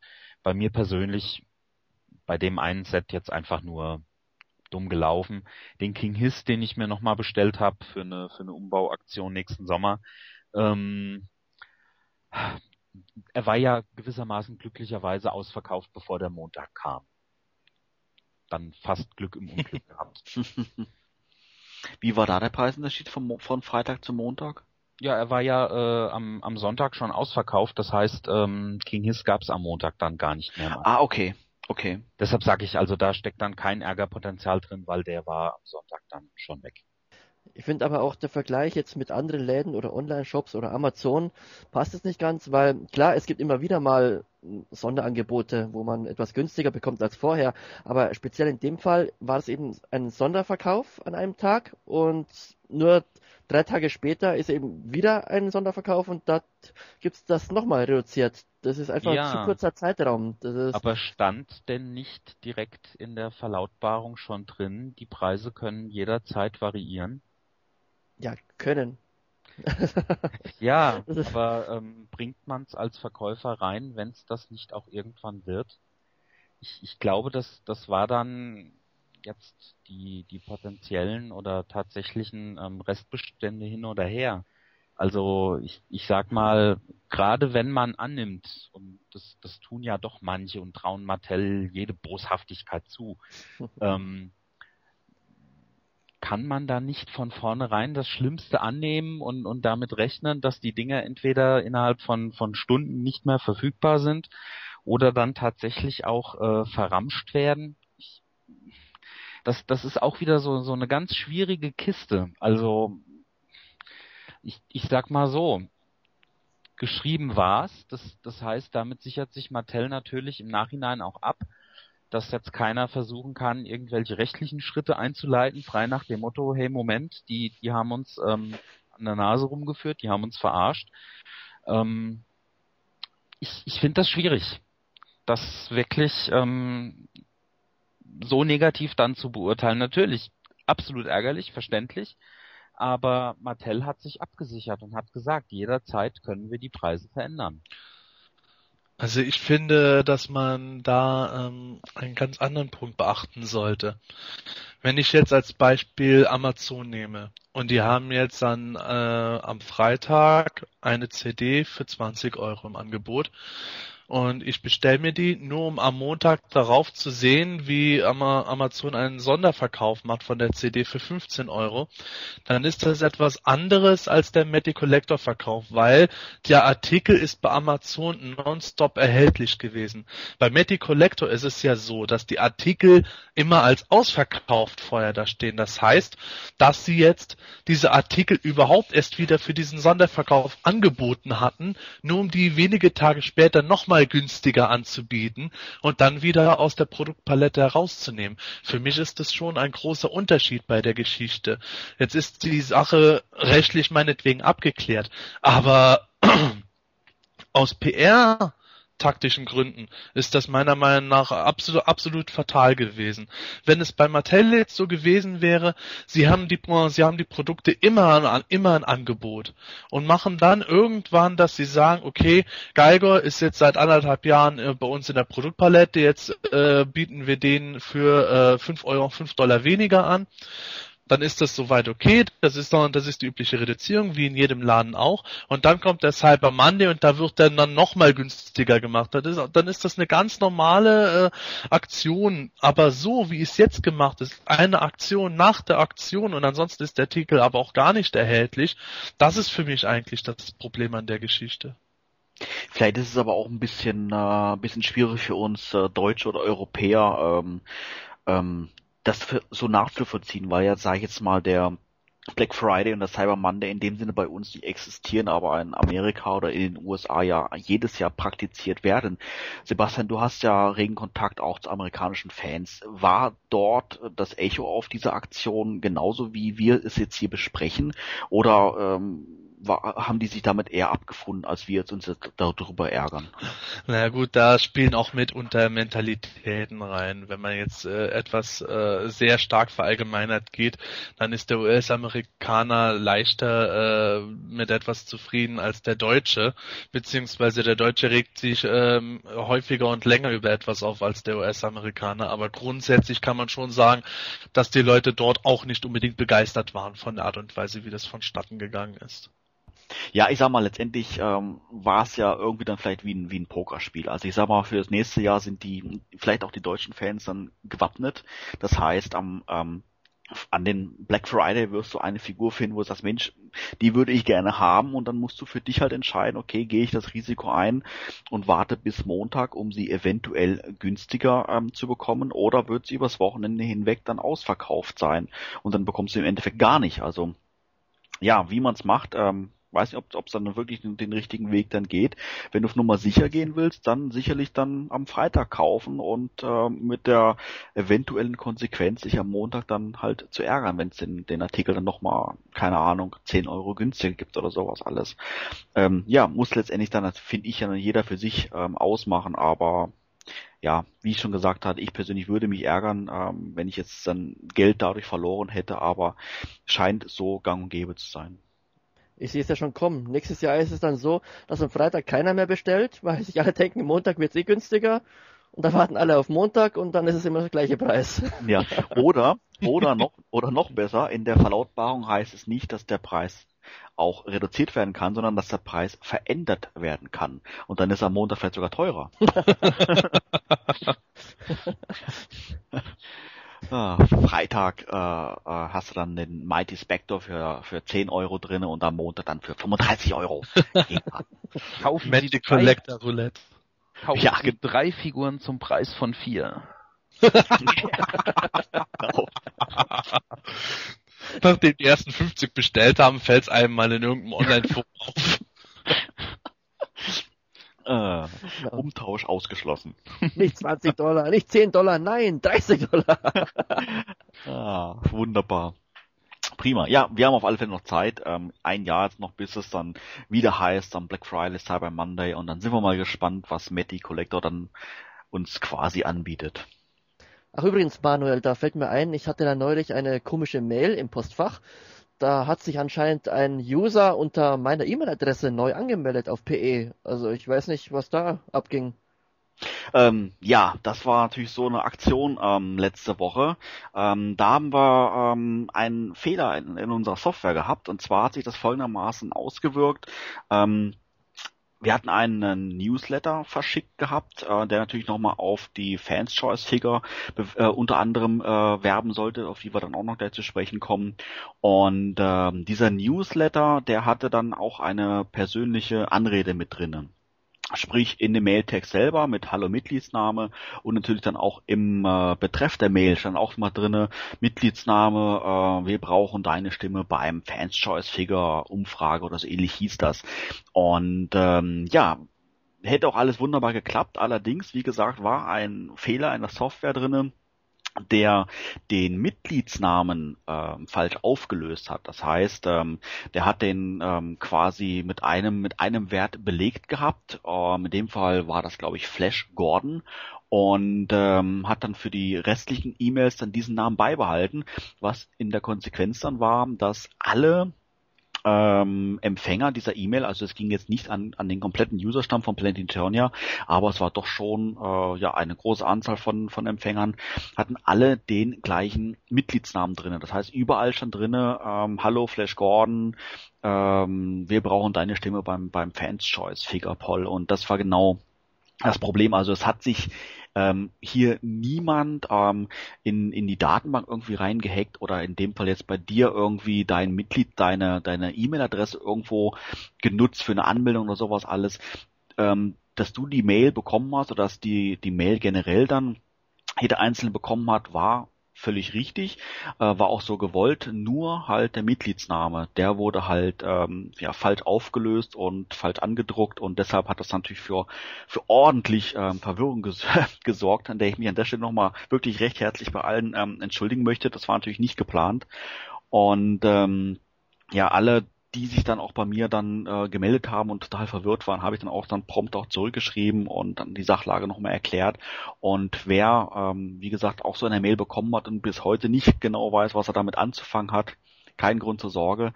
Ähm, mehr oder weniger alles in Ordnung, bis auf diesen kleinen Softwarefehler und ähm, ja, möchten wir uns nochmal in aller Form bei jedem entschuldigen. Naja, deswegen, ich habe mich schon gewundert. Du warst den ganzen Tag auch mit Antworten beschäftigt, oder? Und bist es heute Ich noch? war, ich war wirklich den ganzen Tag beschäftigt. Also an dem Tag, wo das dann ähm, verschickt wurde, ich glaube, die ersten Antworten, verdutzte Antworten oder natürlich auch berechtigte Antworten kamen dann, ich glaube, ja, ich glaube ein oder zwei Minuten später und das ging den ganzen Tag über. Ich glaube, ich habe an diesem einen Tag über 300 Mails beantwortet. Und ähm, ich bekomme heute noch Mails, ähm, natürlich nicht mehr ganz so viele wie an dem an dem ersten Tag, aber ähm, ja, es, immer peu à peu kommen da welche und ähm, das war aber dem an diesem einen Tag dann doch schon doch schon ein bisschen Arbeit, aber na ganz klar, ich meine, ähm, da musste ich letztendlich durch. Ich meine mehr oder weniger, ich habe es ja dann noch ähm, verbockt den Fehler beziehungsweise nicht bemerkt den Fehler und ähm, ähm, ja muss natürlich dann die Leute noch ein bisschen wieder beruhigen, dass halt da keine ähm, unerlaubten Zugriff auf Mitgliedskonten stattgefunden haben oder sowas alles. Also das ähm, das das ähm, fand definitiv nicht statt. Also wie gesagt, es war ähm, aus Sicht äh, des Softwareentwicklers jetzt aus meiner Sicht eigentlich ein kleiner Fehler, aber leider halt mit großer, verwirrender Auswirkung. Komisch, die IT in meiner Firma sagt auch immer, es ist nur ein ganz kleiner Fehler, wenn uns das ganze Serversystem zusammenstürzt. Ja, es ist, es ist wirklich, ähm, ich meine, ich bin ja ich bin ja selber Softwareentwickler, ich weiß nicht, ob es der eine oder andere schon gelesen hat und im Forum. Und äh, jetzt im Falle jetzt von dem von dem Newsletter war es eine einzige Zeile, die äh, ja nur zwei Zeilen hätten hätte nach oben gerutscht werden müssen. Und ähm, wie gesagt, dann ich sehe, das sehe ich halt mehr oder weniger sind dann 30 Buchstaben oder sowas, die in der falschen Position sind. Wenn ich die verschoben hätte oder an der richtigen Stelle gesetzt hätte, wäre alles in Ordnung gewesen. Und ähm, so kann es sicherlich auch bei euch in der Firma dann mal sein. Weißt du, wenn du da einen Schalter falsch setzt in der Systemkonfiguration, ist alles zu Ende. Ein einziger, ein einziger Eintrag ist verkehrt und hat dann dementsprechend die riesige Auswirkung. Und so war es dann auch, ja, leider bei diesem, bei diesem Newsletter dann auch so. Und ähm, ich hab's, ähm, ja, ich habe leider in dem Moment nicht ganz umrissen gehabt. Ähm, während des, ich meine, der, der Newsletter-Versand an sich dauert ja schon dann noch, äh, sage ich jetzt mal, einige Minuten bei der Mitgliederanzahl und ähm, während der, der Rechner noch am Arbeiten war, kamen wie gesagt die ersten Rückläufer schon und da habe ich dann im Betreff schon immer den gleichen Mitgliedsnamen gelesen und äh, war im ersten Moment auch verwirrt und dachte, hm, wieso schreibt er mir jetzt dreimal zurück irgendwie? Ich verstehe das alles gar nicht, bis ich dann begriffen habe, oh Moment mal, ähm, das sind ja alles ab, äh, unterschiedliche E-Mail-Adressen, von der das kommt. Und dann habe ich natürlich versucht, alles schnell wie möglich abzubrechen. Hat dann auch soweit geklappt, aber trotzdem wurde der Newsletter dann schon ja einige, einige, einige Mal dann verschickt. Und ähm, das war dann an dem Tag dann meine Aufgabe, dann allen dann zurückzuschreiben. Da bekommt man nach Ewigkeiten mal wieder ein Newsletter und dann ist der falsche Name drin. Ja, ja, wirklich, wirklich, wirklich ärgerlich. Eigentlich schade, dass der Fehler nicht weitergegangen ist. Betreff Hallo Pornokalle und innen drin dann unfreiwillige Werbung für Penispumpen oder sowas. Ach, Herr Jiminy. Die Mails darauf hätte ich dann gern gelesen. Ja, nur, das- nur das hätte ich, glaub, das hätte ich nicht mehr argumentieren können, glaube ich. Hallo Manuel, ich kann mit der Pumpe nichts anfangen, aber wo bleibt meine Tila-Gummipuppe? Nee, also man muss sagen, dass die, die äh, Leute, die Fans, die mir zurückgeschrieben haben, ähm, alle wirklich super reagiert haben und ähm, äh, nachdem ich jetzt aber auch erklärt habe, wa was der Grund dafür war, ähm, war auch keiner dabei, der dann da irgendwie ähm, kein Verständnis für gezeigt hat. Also es war dann für jeden dann soweit auch okay. Aber äh, wie gesagt, ärgerlich ist es und ähm, ich kann ich kann es verstehen, dass natürlich dann da irgendwo die Leute denken, hui, was ist denn da passiert? Ich heiße doch gar nicht so auf PE und aber das Ganze läuft über meine Mitglieds, äh, über meine E-Mail-Adresse und so, was ist da eigentlich vorgefallen? Ich meine, macht man sich jetzt schon irgendwo ein bisschen Gedanken über seine, über seine Daten und sowas alles. Ist auch völlig, ja, völlig berechtigt, aber wie gesagt, da kann ich absolute Entwarnung geben. Da gab es nie irgendwelche Fremdzugriffe und ähm, war wirklich nur ein, ähm, ja, ein, ein Fehler beim Ersetzen von Platzhaltern im, im Fließtext. Ja, äh, so viel mal zum, äh, zum, zu der Aufregung letzte Woche. Ein bisschen Aufregung haben wir in dieser Woche auch, allerdings jetzt nicht ganz so unerfreulich wie in der Woche zuvor. Ähm, äh, äh, eigentlich eher genau das Gegenteil, denn wir haben offiziell die Weihnachtssaison eröffnet auf Planet Eternia. Und ähm, wer schon ein bisschen länger dabei ist, wie beispielsweise der Alex mit ganzen acht Jahren, der weiß, was das bedeutet, denn ähm, wir haben in diesem Jahr nicht nur wieder ein schickes Weihnachtslayout, sondern wir haben auch wieder unseren heiß begehrten Weihnachtskalender auf der Hauptseite. Und das bedeutet, dass ähm, dort jeden Tag etwas Neues entdeckt werden kann. Ähm, ich sage es ganz offen und ehrlich, in den meisten Fällen sind es wirklich grandiose Gewinnspiele, aber es ist auch äh, andere Inhalte äh, mit dabei. Ich möchte es gar nicht noch gar nicht zu viel verraten. Aber ähm, ganz wichtig, ähm, ein täglicher Besuch lohnt sich hier, denn ähm, die, äh, die Inhalte von dem, von dem jeweiligen Kalendertürchen sind nur an diesen einen Tag abrufbar. Das heißt, der Kalender ähm, kann morgens oder wird morgens ab 5 Uhr in der Früh ähm, geschaltet und ähm, dann kann man quasi 24 Stunden lang bis zum anderen Morgen um 5 an dem jeweiligen Gen- Gewinnspiel teilnehmen oder halt den Inhalt entsprechend genießen, der sich dort hinter verbirgt. Und äh, am nächsten Morgen um 5 Uhr schaltet der Kalender dann um und dann ist auch eine, eine Teilnahme von dem Gewinnspiel des vorherigen Tages nicht mehr möglich. Das heißt, ja, wie gesagt, auf alle Fälle täglich vorbeischauen. Ich denke, es lohnt sich. Das heißt, ich kann fast jeden Tag was gewinnen, Manuel? Das ist unglaublich! Yeah! Ja, Mr. Snoot, völlig faszinierend. Ich muss mir an den Kopf fassen! Und ich werde auch in diesem Jahr eine lange gehegte Tradition fortsetzen. Ich werde auch in diesem Jahr wieder nichts gewinnen. Ja, ich meine, das, das, kann, das kannst du dir, das kannst du dir vornehmen. Ob es so wein, sein wird, wissen wir natürlich nicht, weil ähm, unter allen Teilnehmern wird natürlich dann ähm, im Anschluss an, an den ganzen Weihnachtssaison, sprich ähm, ja zwischen Weihnachten und Neujahr beziehungsweise Anfang Januar wird dann per Zufall dann der Gewinner ermittelt, sofern sich hinter dem Kalendertürchen ein Gewinnspiel ähm, verborgen hat. Und ähm, ja, eventuell, Alex, hast du ja Glück. In den letzten acht Jahren, ich weiß es auswendig nicht, hast du ja gerade gesagt, hast du kein Glück gehabt, aber vielleicht klappt ja dies Jahr. ich wurde wirklich schon ein paar Mal drauf angesprochen, auch ähm, mit äh, Preisen, Preisen, die dann ähm, etwas länger zum Versand brauchen. Das ist wie jedes Jahr auch wieder, äh, wenn der Kalender ganz vorbei ist, dann werden die Gewinne ermittelt und dann geht der Versand los. Das kann sich auch mal ein bisschen länger hinziehen, jetzt nicht über äh, ein äh, ganzes Jahr oder sowas, aber einige Wochen kann das schon dauern, weil das wirklich auch wieder in diesem Jahr viele Preise sind, die wir alle dann selbst noch verpacken und verschicken müssen und wir sind leider nicht so ein Einzelhandel, der mal eben schnell ein eigenes Logistikzentrum aufmachen kann. Ja, das ist richtig. Also da bedarf schon ein bisschen, ein bisschen Arbeit, ja, steckt schon ein bisschen Arbeit dahinter, aber braucht sich niemand Sorgen machen. Die äh, Gewinne werden natürlich dann alle dann versendet und ähm, ja, jeder bekommt natürlich auch seinen Preis, den er dann auch gewonnen hat. Ja, ähm, wie gesagt, ähm, wir werden dann auch nicht nur auf Planet Eternia, sondern auch ähm, außerhalb von PE in den sozialen Netzwerken, wo wir aktiv sind, wie beispielsweise ähm, YouTube, Facebook und Twitter und wo wir alles unterwegs sind, auch entsprechende ähm, Hinweise dann posten äh, jeden Tag ähm, mit den äh, mit den Kal mit den Kalendervideos. In jedem Kalender natürlich ist dann auch ein Video enthalten, der dann quasi, quasi den, den Preis, den Gewinnpreis dann präsentiert. Und äh, wer dann an diesem äh, Gewinnspiel teilnehmen möchte, letztendlich muss nichts weiter tun, als auf PE zu wechseln. Ähm, die URL oder beziehungsweise die Adresse ist da soweit dann klar, beziehungsweise ist in der Videobeschreibung auch enthalten. Und ähm, ja, dann kann man dann schon, ähm, sieht man schon den Weihnachtskalender, draufklicken und teilnehmen, beziehungsweise teilnehmen Anführungszeichen, können natürlich da ähm, nur registrierte Fans, aber wer das nicht ist, ist auch gar kein Thema. Einfach oben in der Menüzeile auf Neu anmelden klicken das kleine Formular geschwind ausfüllen und schon hat man einen Account. Alles kostenlos und natürlich eine, nur eine Sache von wenigen Sekunden. Ja, nach wie vor auf äh, Planeturnia und anderen teilnehmenden deutschen Webseiten ist natürlich das Thema Fans Choice Figure. Wir hatten in den letzten Podcast-Folgen schon ähm, des Öfteren mal angesprochen gehabt.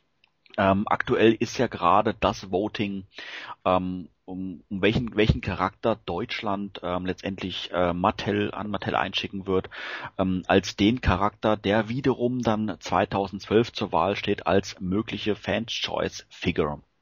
Und ähm, die Wahl läuft bereits seit äh, einigen Tagen, ja, man könnte schon fast sagen einigen Wochen. Und ähm, endet ähm, ja am 10.12., das heißt gar nicht mehr allzu lange hin. Und ähm, auf Planeturnia beispielsweise wurde das schon eifrig abgestimmt ähm, zum Zeitpunkt der Aufnahme führt gerade ähm, Geldor mit äh, 19,63 Prozent aller Stimmen beziehungsweise 74 Stimmen auf den Platz danach. Müsste ich jetzt gerade mal schauen. Ist, glaube ich, Evil Seed mit äh, aktuell 56 Stimmen, wie es natürlich zu dem Zeitpunkt ähm, ausschaut, wo du diese Podcast-Folge anhörst. Anhörst du es natürlich jetzt noch nicht. Aber ähm, ja, auf alle Fälle sollte jeder nochmal die Gelegenheit nutzen, abzustimmen, wer noch nicht hat, beziehungsweise ähm, gibt es jetzt ja auch im Rahmen der Umfrage ein neues Feature auf PE. Äh, und zwar kann man seine gemachte Wahl bei dieser Umfrage auch nachträglich noch einmal ändern. Sebastian, macht das Sinn, ähm, eine, eine Umfrage dass man seine, seine eigene Stimme nachträglich nochmal abändern kann. Ähm, wie ist da so der Hintergrund? Ja, es ist äh, eben auch so, dass ähm, jemand meinetwegen für einen Charakter abgestimmt hat, der insgesamt bisher erst fünf Stimmen erhalten hat, also im Grunde chancenlos ist. Und die Person wollte einfach diesem obskuren Charakter eine Chance geben, sagt jetzt aber, wo allmählich das Finale immer näher rückt, okay, wenn ich jetzt unter den äh, Top 3 Kandidaten entscheiden will, dann würde ich mich jetzt für den äh, Drittplatzierten äh, gerne nochmal umentscheiden, um dem zu mehr Stimmen zu verhelfen. Und auf die Art und Weise können die Leute halt auch nochmal in den oberen Rängen, bei denen, die sich als eindeutige Favoriten kristallisiert haben, nochmal äh, ihre Stimme geltend machen. Das, der ganze Hintergrund dient eigentlich dazu, dass halt äh, die Leute die Leute, die bisher ähm, für die eher chancenlosen Charaktere bestimmt haben, nicht einfach irgendwo weggewischt sind, sondern immer noch jetzt die Chance haben, nochmal zu sagen, okay, jetzt meine Stimme zählt weiterhin, ich kann jetzt immer noch zumindest in der Top-Liste mitbestimmen. Ich finde das eigentlich schon ziemlich sinnvoll, weil wenn man sieht, dass man für eine Figur gestimmt hat, die sowieso chancenlos ist, dann wie du sagst, hat man eben noch die Chance, wirklich mitbestimmen zu können und einer anderen eventuellen Lieblingsfigur oder Favoritenfigur die Chance zu geben. Zugleich äh, gilt das Prinzip natürlich auch umgekehrt. Wenn du jetzt deine Stimme für äh, einen Charakter gegeben hast, von dem es allgemein heißt, also der wird äh, ohnehin mit sehr großer Wahrscheinlichkeit von, von Mattel produziert werden und du hast dann das Gefühl, ja, du hättest deine Stimme lieber einem obskuren Charakter gegeben, der bisher noch nicht so viele Stimmen hat. Wenn viele Leute der gleichen Meinung sind, kann natürlich auch irgendein Charakter, der bisher chancenlos ist, plötzlich nach ganz nach oben steigen. Also also da ist dann im Grunde die Möglichkeit auch wieder absolut offen. Ja, stimmt. Ich stelle mir das gerade vor, man, zum Beispiel, nur als Beispiel mal, ich habe hier für Celisse gestimmt und die hätte nur eine Stimme gehabt und jetzt sehe die ganzen anderen, oh Mensch, die steht aber schlecht. Jetzt stimmen wir auch für die und ich entscheide mich auch anders und entscheide mich für einen anderen und dann fehlt eine Stimme, das wäre meine gewesen. ja, genau. Ja, so bleibt auf alle Fälle das, äh, das Ende des Votings ja bis zum ja, tatsächlich bis zum Voting-Ende wirklich offen. Ähm, das heißt, alles kann sich irgendwo noch mal ändern. Ähm, jeder kann seine eine Stimme, also es bleibt natürlich dabei, jeder Fan hat nur eine einzige Stimme auf Planet Eternia und natürlich auf den anderen Webseiten auch. Aber diese eine Stimme, die kann der Fan äh, mit diesem neuen Update dann so oft ähm, abändern, wie er möchte, bis letztendlich dann das Voting dann am 10.12. dann wirklich dann ausläuft und dann ist natürlich dann alles in Stein gemeißelt. Aber bis zu diesem Zeitpunkt kann er sich äh, dreimal, fünfmal, zehnmal am Tag oder zwanzigmal die Woche noch, äh, noch umentscheiden ähm, und final dann dem Charakter dann wirklich dann seine Stimme geben, wie, wie er möchte. Toni, du hast es ja ähm, ähm, auch schon gesagt gehabt, ähm, man kann dann die Stimmen den chancenlosen eher ähm, weg, wegnehmen, den, den äh, stärkeren auf den stärkeren Charakter verteilen oder umgekehrt. Es ist natürlich so, dass beim, äh, beim Beginn dieser Umfrage natürlich, sage ich mal, in den ersten 24 Stunden wirklich ein, ein Großteil der Stimmen abgegeben worden sind. Und ähm, da gab es natürlich keinen klaren Favoriten. Und deshalb hat jeder auch wirklich die Stimme dem Charakter gegeben, wo er der Meinung war, Mensch, den würde ich gerne sehen. Mittlerweile ist es aber natürlich so, dass es da eine Fraktion gibt von drei, vier oder fünf Charakteren, die sind vorne an der Spitze dran. Und da würde sich Stand jetzt auch, glaube ich, nichts mehr groß dran ändern. Durch dieses Update allerdings ähm, bleibt das Ende auch da offen und man kann, wie gesagt, seine Stimme entweder von den chancenloseren Charakteren abziehen oder aber von Charakteren, wo man der Meinung ist, die gewinnen sowieso, vielleicht doch nochmal auf andere Charaktere verteilen. Aber ich denke, dass das kann am Ende dazu dienen, dass es etwas mehr Geschlossenheit auch demonstriert. Ich, ich denke schon, dass ähm, eigentlich ganz klar ist, dass manche von den Vorschlägen keine Chance haben werden.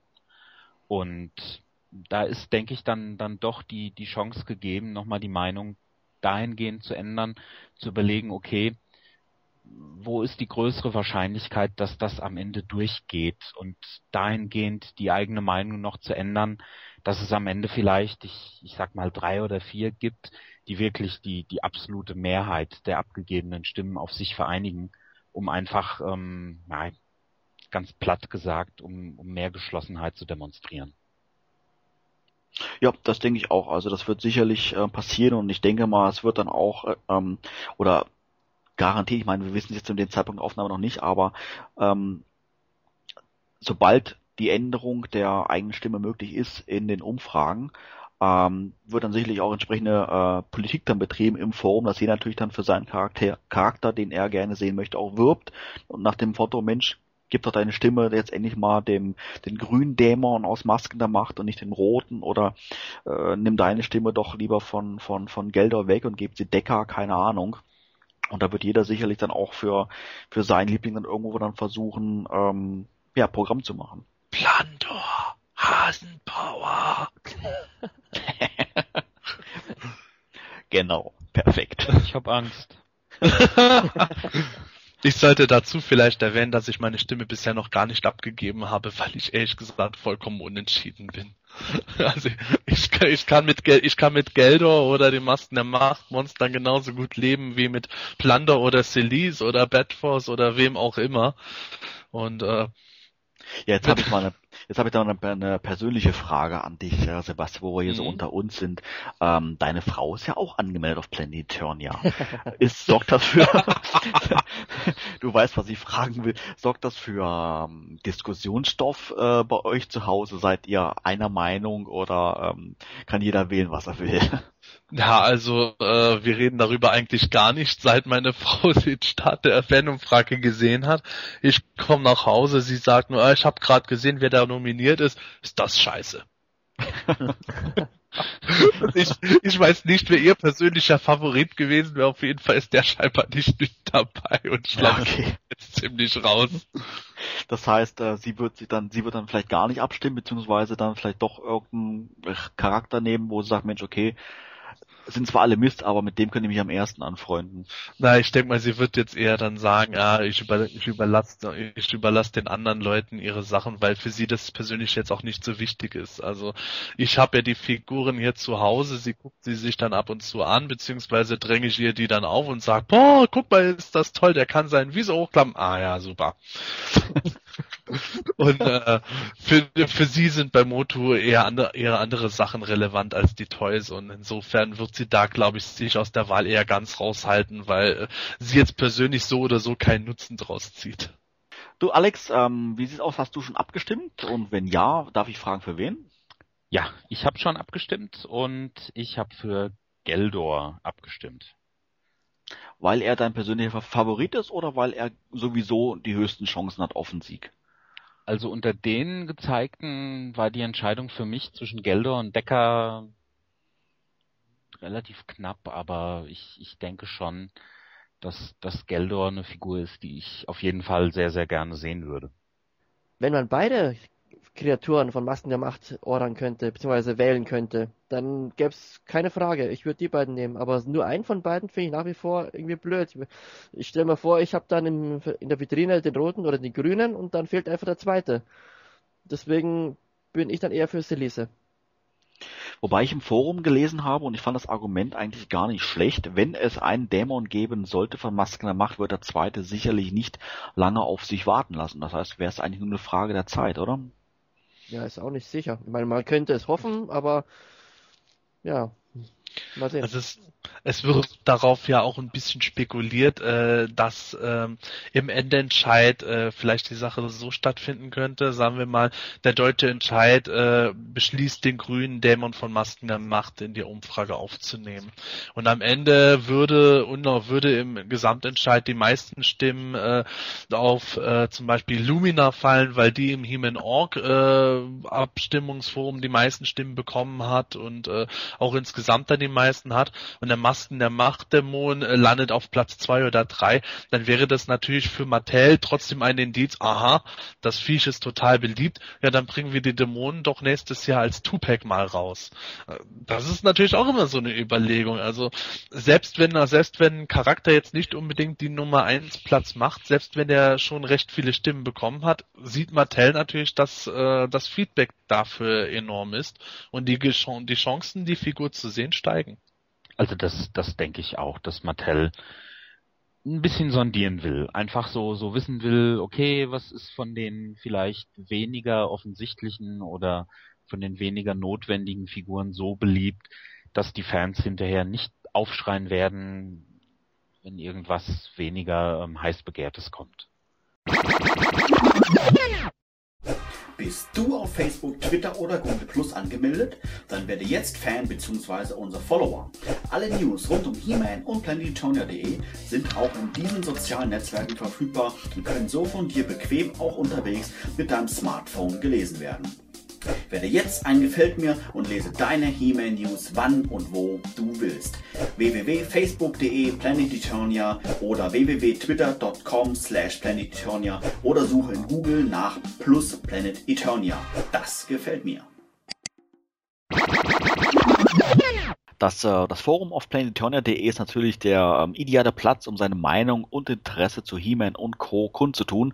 Und genau das wird auf PE auch rege praktiziert. Die ähm, geäußerten Meinungen über News, äh, Figuren und Co.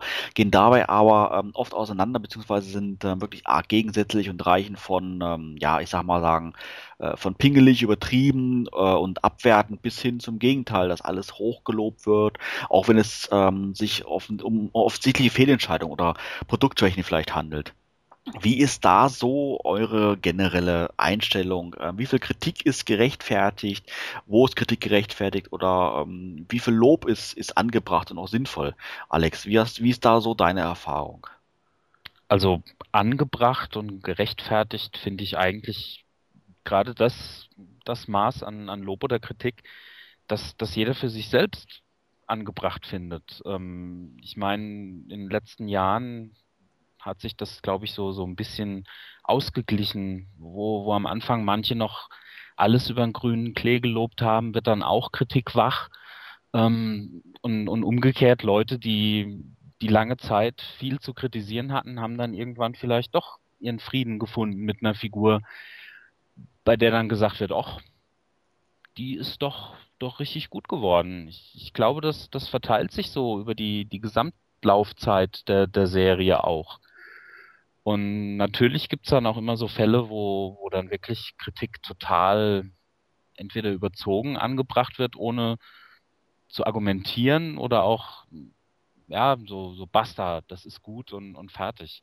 Mir persönlich ist es am liebsten, wenn man ja beides einfach gut begründen kann oder auch weniger gut, aber zumindest einfach den Versuch unternimmt, das, das Gutfinden oder das Schlechtfinden zu begründen und an irgendwas konkret festzumachen.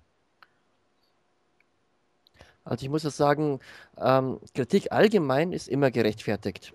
Also ich meine, man kann ja nicht mit allem immer einverstanden sein oder alles in den Himmel loben, aber es geht halt auch darum, dass wenn einem persönlich jetzt irgendwas weniger gefällt oder wenn man eine zum Beispiel neue Figur, neue Erscheinung unnötig findet, dann kann man das ja so sehen, aber es, man muss ja nicht immer auch andere davon überzeugen. Zum Beispiel, es ist jetzt die eigene Meinung und wenn der andere aber sagt, nein, die Figur gefällt mir, dann muss man ja nicht mit aller Macht versuchen, den zu überzeugen, sieh es doch ein, die Figur ist kacke, ich brauche den nicht und was willst du eigentlich damit?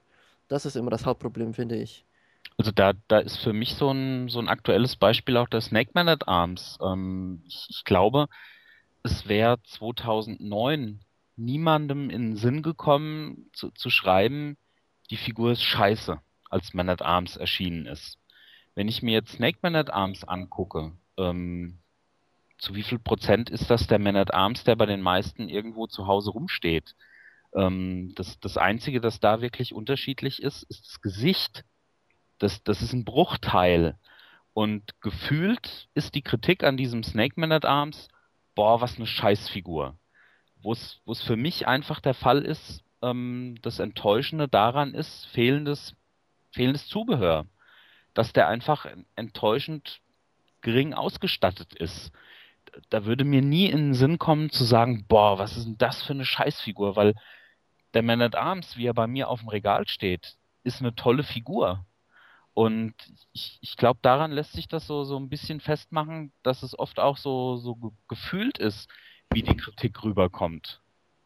Weil ich, ich glaube wirklich, also den, den Man at Arms an sich würde kaum jemand als, als Scheißfigur bezeichnen. Und da ist, glaube ich, so die, die Enttäuschung darüber, dass dieser Snake Man at Arms so, so wenig Zubehör hat, dass ihn von dem Man at Arms abgrenzt. Das, was, was Kritik ausmacht. Nun gut, da geht es dann aber auch dahin, äh, dass die Kritiker dann eben einfach sagen, Manet Ams ist eine Scheißfigur und meinen damit eben das geringe Zubehör. Und äh, es geht ihnen überhaupt nicht um die Figur selber, sondern darum, dass die Figur halt eben äh, eigentlich, eigentlich überhaupt nichts Neues außer dem, außer dem Kopf und diesem Ring bietet. Und ähm, da, da entspinnen sich halt eben die Diskussionen darum, dass die, einen, dass die einen sagen, äh, sie werden für ihr Geld eigentlich abgezockt mit einer Figur, die eigentlich so nahezu eins zu eins schon mal erschienen ist, die schon mal im Regal haben, während die anderen sagen, ja, das ist doch eine legitime Variante und nicht jede Quartalsfigur kann halt mit mordsmäßig vielen neuen Teilen oder äh, mordsmäßig viel Zubehör aufwarten. Und da äh, gehen, halt, gehen halt diese Dinger los, dass beide Seiten meiner Meinung nach teilweise dann auch äh, versuchen, natürlich die andere Seite zu überzeugen, aber dann auch äh, versuchen, Argumente zu Totschlagargumenten umzuändern. Die Figur ist halt scheiße, weil kein Zubehör dabei ist. Äh, vollkommen egal, wie die Entscheidungen von Mattel dahinter sind. Äh, Schluss aus Basta. Meine Meinung ist richtig. Oder umgekehrt, die Figur ist absolut legitim, vollkommen, ja, vollkommen egal, äh, dass da, dass da nicht viel Neues dabei ist. Das ist halt irgendwo, was mir dabei fehlt, äh, das Verständnis für gewisse Abläufe, aber auch ähm, für die Argumente der anderen Seite. Es ist halt auch so, dass im Forum, es ist ein typisches Verhalten eben, dass, äh, dass man sich sozusagen gegenseitig hochschaukelt. Also es, äh, man kann den anderen auch vielleicht irgendwie falsch verstehen, weil er sich falsch ausgedrückt hat oder das gar nicht so gemeint hat, aber man fasst es eben falsch auf und dann versucht man den mit anderen Argumenten wieder zu überzeugen und der fühlt sich wieder auf den Stips getreten und muss dann wieder dagegenhalten. Das ist, äh, es ist einfach in, in jedem Forum gleich, es ist nicht nur auf PE. Ich kenne das auch aus anderen Foren eben. Und vom Prinzip her ist es halt so, dass man den anderen einfach immer wirklich überstimmen muss oder will. Aus welchen Gründen auch immer. Und ja, was erzählst du denn da für eine Scheiße? Es muss dich doch keiner überstimmen. ja, genau, so geht's ja, los. genau, genau so, so schnell geht das halt. Ja. Ja, aber ich denke mal, in dem Fall ist es ja wirklich dann der, ähm, der Ton, der die Musik macht. Also ich sag mal, das ist ja letztendlich die Diskussion, dass ich versuche, jemand anderen von meinem Standpunkt her zu überzeugen. Ähm, du findest das schlecht, ich finde es gut und dann sage ich halt, Mensch, schau doch mal, das und das und das ist doch super. Dann sagst du wieder, nee, das und das und das ist nicht gut und das ist ja letztendlich die, die Diskussion, die ähm, die ja, die ja entsteht oder vielleicht auch entstehen soll, ist ja nicht nur im Forum so, das ist ja im, im, im, im normalen, im Real Life ja letztendlich ja nicht anders. Aber ich denke mal, ausschlaggebend ist ja das, ähm, das, was ihr jetzt beide das ja gerade da demonstriert habt, ist ja, wie man das letztendlich rüberbringt. Und ähm, wenn ich dann sage, Mensch, Alex, du hast ja echt überhaupt keine Ahnung von dem ganzen Zeug, sieh doch mal, die Figur ist wirklich gut und aufgrund dessen, nicht weil ich gesagt habe, dass ich die Figur wirklich gut finde, sondern dass ich halt gesagt habe, ich wurde jetzt auf eine, auf eine bestimmte Art und Weise persönlich, dass du keine Ahnung hast. Dadurch entsteht dann irgendwo dann der, ähm, der, der, der Stress an dem Forum. Und ich denke, das würde sich wirklich dann ähm, ja, gegen Null bewegen, wenn man einfach dann ähm, konstruktiv und auf eine ähm, normale, respektvolle Art und Weise dann halt sagt, Mensch, Alex ist okay, aber mir gefällt sie halt nicht oder mir gefällt die Figur halt. Und ich denke, dann würde sich in vielen Situationen würde es gar nicht irgendwie sich hochschaukeln oder, oder eskalieren, hätte jeder seine, seine Meinung vertreten, beziehungsweise sollte dann aber auch jeder dann den Punkt erkennen, ich sage, okay, ich schaff's nicht, äh, einen Alex oder einen Toni oder so zu überzeugen äh, mit meinen Argumenten. Er hat seinen Standpunkt, dann ist okay, dann lasse ich ihn auch auf seinen Standpunkt. Ich habe trotzdem meinen und damit können wir doch beide hier wunderbar leben. Grundsätzlich ja. Das, das geht ja aber auch dann äh, nicht nur über diese persönliche Schiene, sondern auch äh, über den persönlichen Standpunkt, wie man, wie man äh, jetzt an äh, bestimmte Themen, gerade kontro kontroverse Themen herangeht. Das sieht man jetzt eben Beispiel Snake Man at Arms, da steht die eine Seite dann da und erklärt dann äh, Mattel zum Abzockerverein und beschuldigt Mattel gezielt zu versuchen, den Leuten das Geld aus der Tasche zu ziehen auf dem äh, billigsten Wege. Die andere Seite wiederum äh, wiederum sagt, dass das total dass das totaler Blödsinn ist und natürlich schaut Mattel auf das Geld und Mattel kann halt nicht äh, für jede Figur ein enormes Budget äh, rauskloppen, sondern wenn eine Figur aufwendiger ist, dann muss die andere halt etwas äh, geringer ausfallen. Und äh, beide Seiten äh, haben da halt meiner Meinung nach das Problem, die Argumente der anderen Seiten irgendwo anzunehmen, beziehungsweise neutral zu reflektieren. Da wird dann auf Biegen und Brechen auf dem Standpunkt beharrt. Äh, wie jetzt zum Beispiel Beispiel, sagen wir mal, ich bringe das äh, Argument Mattel Abzockerverein, bekomme dann von Alex meinetwegen gesagt, ja, aber es ist doch klar, dass Mattel auch mal eine Figur rausbringt, wo jetzt nicht so viele neue Teile sind, weil ja, weil äh, die halt auch im Gesamtbudget mal gucken müssen, damit sie zum Beispiel jetzt äh, im dritten Quartal eine sehr aufwendige Figur finanziert kriegen. Und ich äh, ignoriere das aber vollkommen und sage, nein, das, das kann so überhaupt nicht abgehen und es ist doch totaler Blödsinn und die ziehen uns nur, ziehen uns nur das Geld aus der Tasche, die investieren das gar nicht woanders und ähm, ignoriere möglicherweise äh, absolut stichhaltige Argumente, wie dass mir jetzt andere Figuren als Beispiele vorgeführt werden. Das ist meiner Meinung nach ein gewisses Problem auch. Wobei, wenn du aber natürlich äh, ein Thread öffnest mit dem, Be äh, mit dem Titel Mattel ist ein Abzockerverein, dann bist du ja schon auf einer ähm, na, persönlichen Ebene natürlich nicht, aber du ähm, bringst da schon Adjektive mit rein und unterstellst Mattel hier halt ähm, ein Verhalten, was du natürlich als Ausstehender vielleicht gar nicht hundertprozentig ähm, belegen könntest oder sowas alles. Und dadurch entsteht ja dann diese, diese Diskussion. Würdest du das anders formulieren? Beispielsweise, ähm, ähm, ja, mir fällt jetzt spontan kein, kein netterer Titel dafür ein, für Abzockerverein, aber äh, ich denke mal, jeder weiß, was ich meine. Dann äh, würde sich der Diskussionsverlauf sicherlich, sicherlich anders entwickeln, als wenn du von vornherein äh, das Ganze negativ nach außen hin suggerierst. Ja, natürlich. Das könnte zum Beispiel jetzt über äh, das Thema stattfinden, dass ich einen Thread aufmache, wo ich äh, den Titel als Frage stelle, ähm, muss Mattel jetzt Geld sparen oder geringer, geringere Abo-Verkäufe spart Mattel jetzt bei Figuren ein, wo das dann eben nicht so gesetzt ist. Äh, meiner Meinung nach zockt Mattel uns ab, vollkommen egal was ist und äh, ich möchte mich hier jetzt einfach nur auskotzen und fertig aus, sondern äh, das suggeriert dann, wenn ich diese Frage stelle, dass ich äh, darüber nachdenke, da auch gerne die Meinung der anderen hören möchte, auch nicht nur meine eigene Meinung bestätigt haben möchte, sondern gerne das reflektiert haben möchte, vielleicht auch andere Meinungen höre, deren Argumente mich vielleicht in eine Richtung führen, wo ich dann weiterkomme mit dem Thema. Und das, glaube ich, fehlt mir auch, fehlt mir auch manchmal etwas. Dieser Wille irgendwo zur Diskussionsbereitschaft, sondern dass dann einfach eher gesagt wird, mein Standpunkt sieht so aus, bumm und fertig. Und wem das nicht passt, der ist sowieso ein Arsch. Ja, so diese, diese Basta-Meinungen sind manchmal einfach so ein, so ein Diskussionskiller. Ja. Das, das ist dann einfach so, so die Frage, wenn man, wenn man sagt oder wenn, wenn manchmal das Ganze so rüberkommt, ähm, boah, ist das schlecht, was 2012 erscheinen wird. Ähm, die, ich sag mal, es sind 16 bis 17 Einzelfiguren für nächstes Jahr jetzt bekannt.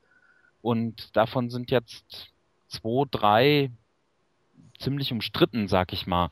Das, das ist vom Prozentsatz her ein ziemlich guter Schnitt, finde ich. Da sind ziemlich viele gute Figuren dabei, die 2012 im ersten Halbjahr erscheinen. Und ähm, das, das hat auch immer so ein bisschen was mit, mit dem Gefühlten zu tun. Wenn ich mich im Forum dann, dann umgucke und man, man kriegt dann einfach mit, ja, das, das ist ganz schlecht und ganz schlecht und dabei geht so, so ein bisschen unter, wie das so, so im Gesamten aussieht, wie das Gesamtbild 2012 bisher gestaltet ist. Und mhm. für mich unterm Strich ist das erste Halbjahr kein schlechtes. Da, da sind richtig tolle Sachen dabei, mit denen niemand vorher gerechnet hat. Und naja, ich meine, bei, bei sagen wir jetzt mal 16, 17 Figuren, dass da irgendwas dabei ist, das einem nicht gefällt. Die Wahrscheinlichkeit ist einfach da. Und da kommt es einfach auch so ein bisschen dran, drauf an, wie man damit umgeht und, und wie man das Ganze so nach außen hin vertritt kommt man jetzt ähm, im, im Forum dann, ja, tritt dann in Erscheinung und sagt, boah, ist das kacke und, und möglichst laut? Oder sagt man, ja, das, das erste Halbjahr ist ein gutes, aber sind halt Ausfälle dabei, weil bei der einen Figur fehlt das und das, die andere Figur ist ein Ego-Trip, die andere ist ein, ein absolutes Vollrecycling. Bei der einen fragt man sich, äh, wo das, wo das herkommt, was das soll. Ähm, dann ist das nochmal was ganz anderes, als einfach so, so blaffend aufzutreten. Und das, das mit dem alles gut finden, ich, ich glaube, zumindest für mich gefühlt, hat das im Vergleich zu, zu damals, als es angefangen hat, auch, auch nachgelassen.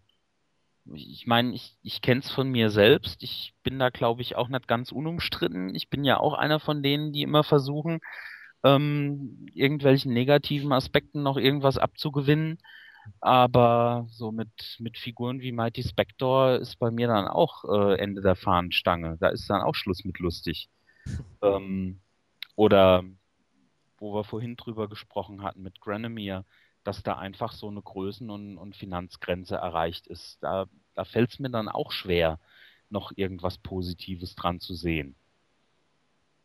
Ich denke mal, weil du ähm, gerade hast du gesagt, dass die ähm, generellen alles Gutfinder ähm, am Anfang eher vertreten waren oder vor einiger Zeit noch eher vertreten waren als, als mittlerweile. Und ich denke, dass äh, damals, wo halt die, äh, die Moto Classics dann auf den Markt gekommen sind, offiziell war natürlich eine, eine große Euph euphorische Phase dann auch da.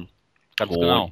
jeder Fan sich gefreut hat, weil sie halt eine gewisse Ähnlichkeit und eine sehr starke Ähnlichkeit haben mit ihren geliebten Figuren aus den 80ern und ähm, man war einfach gut drauf, man ähm, hatte Spaß an der ganzen Sache gehabt und von daher fand man auch alles, mehr oder weniger alles klasse. Und ähm, ich weiß nicht, ob es jetzt ein Teil der, der, der deutschen Mentalität ist, ähm, nach einer gewissen Zeit dann ähm, dass die Euphorie dann halt nachlässt und dann fängt man halt an, ähm, das kritischer zu betrachten, ob es nun berechtigt ist oder nicht. Aber ähm, das denke ich ist so die die ähm, die Entwicklung, die ich irgendwo jetzt sehe. Ähm, vielleicht nicht nur im Forum, halt so generell halt dann das, das Verhalten, dass ähm, jetzt nach den ganzen Jahren, wie die Moto Classics verfügbar sind, einfach ähm, die Euphorie, diese rosarote Brille, sage ich jetzt mal, ähm, ähm, nachgelassen hat oder abgelegt wurde und ähm, man nun halt anfängt, ähm, ja, zu kritisieren und, und zu schauen und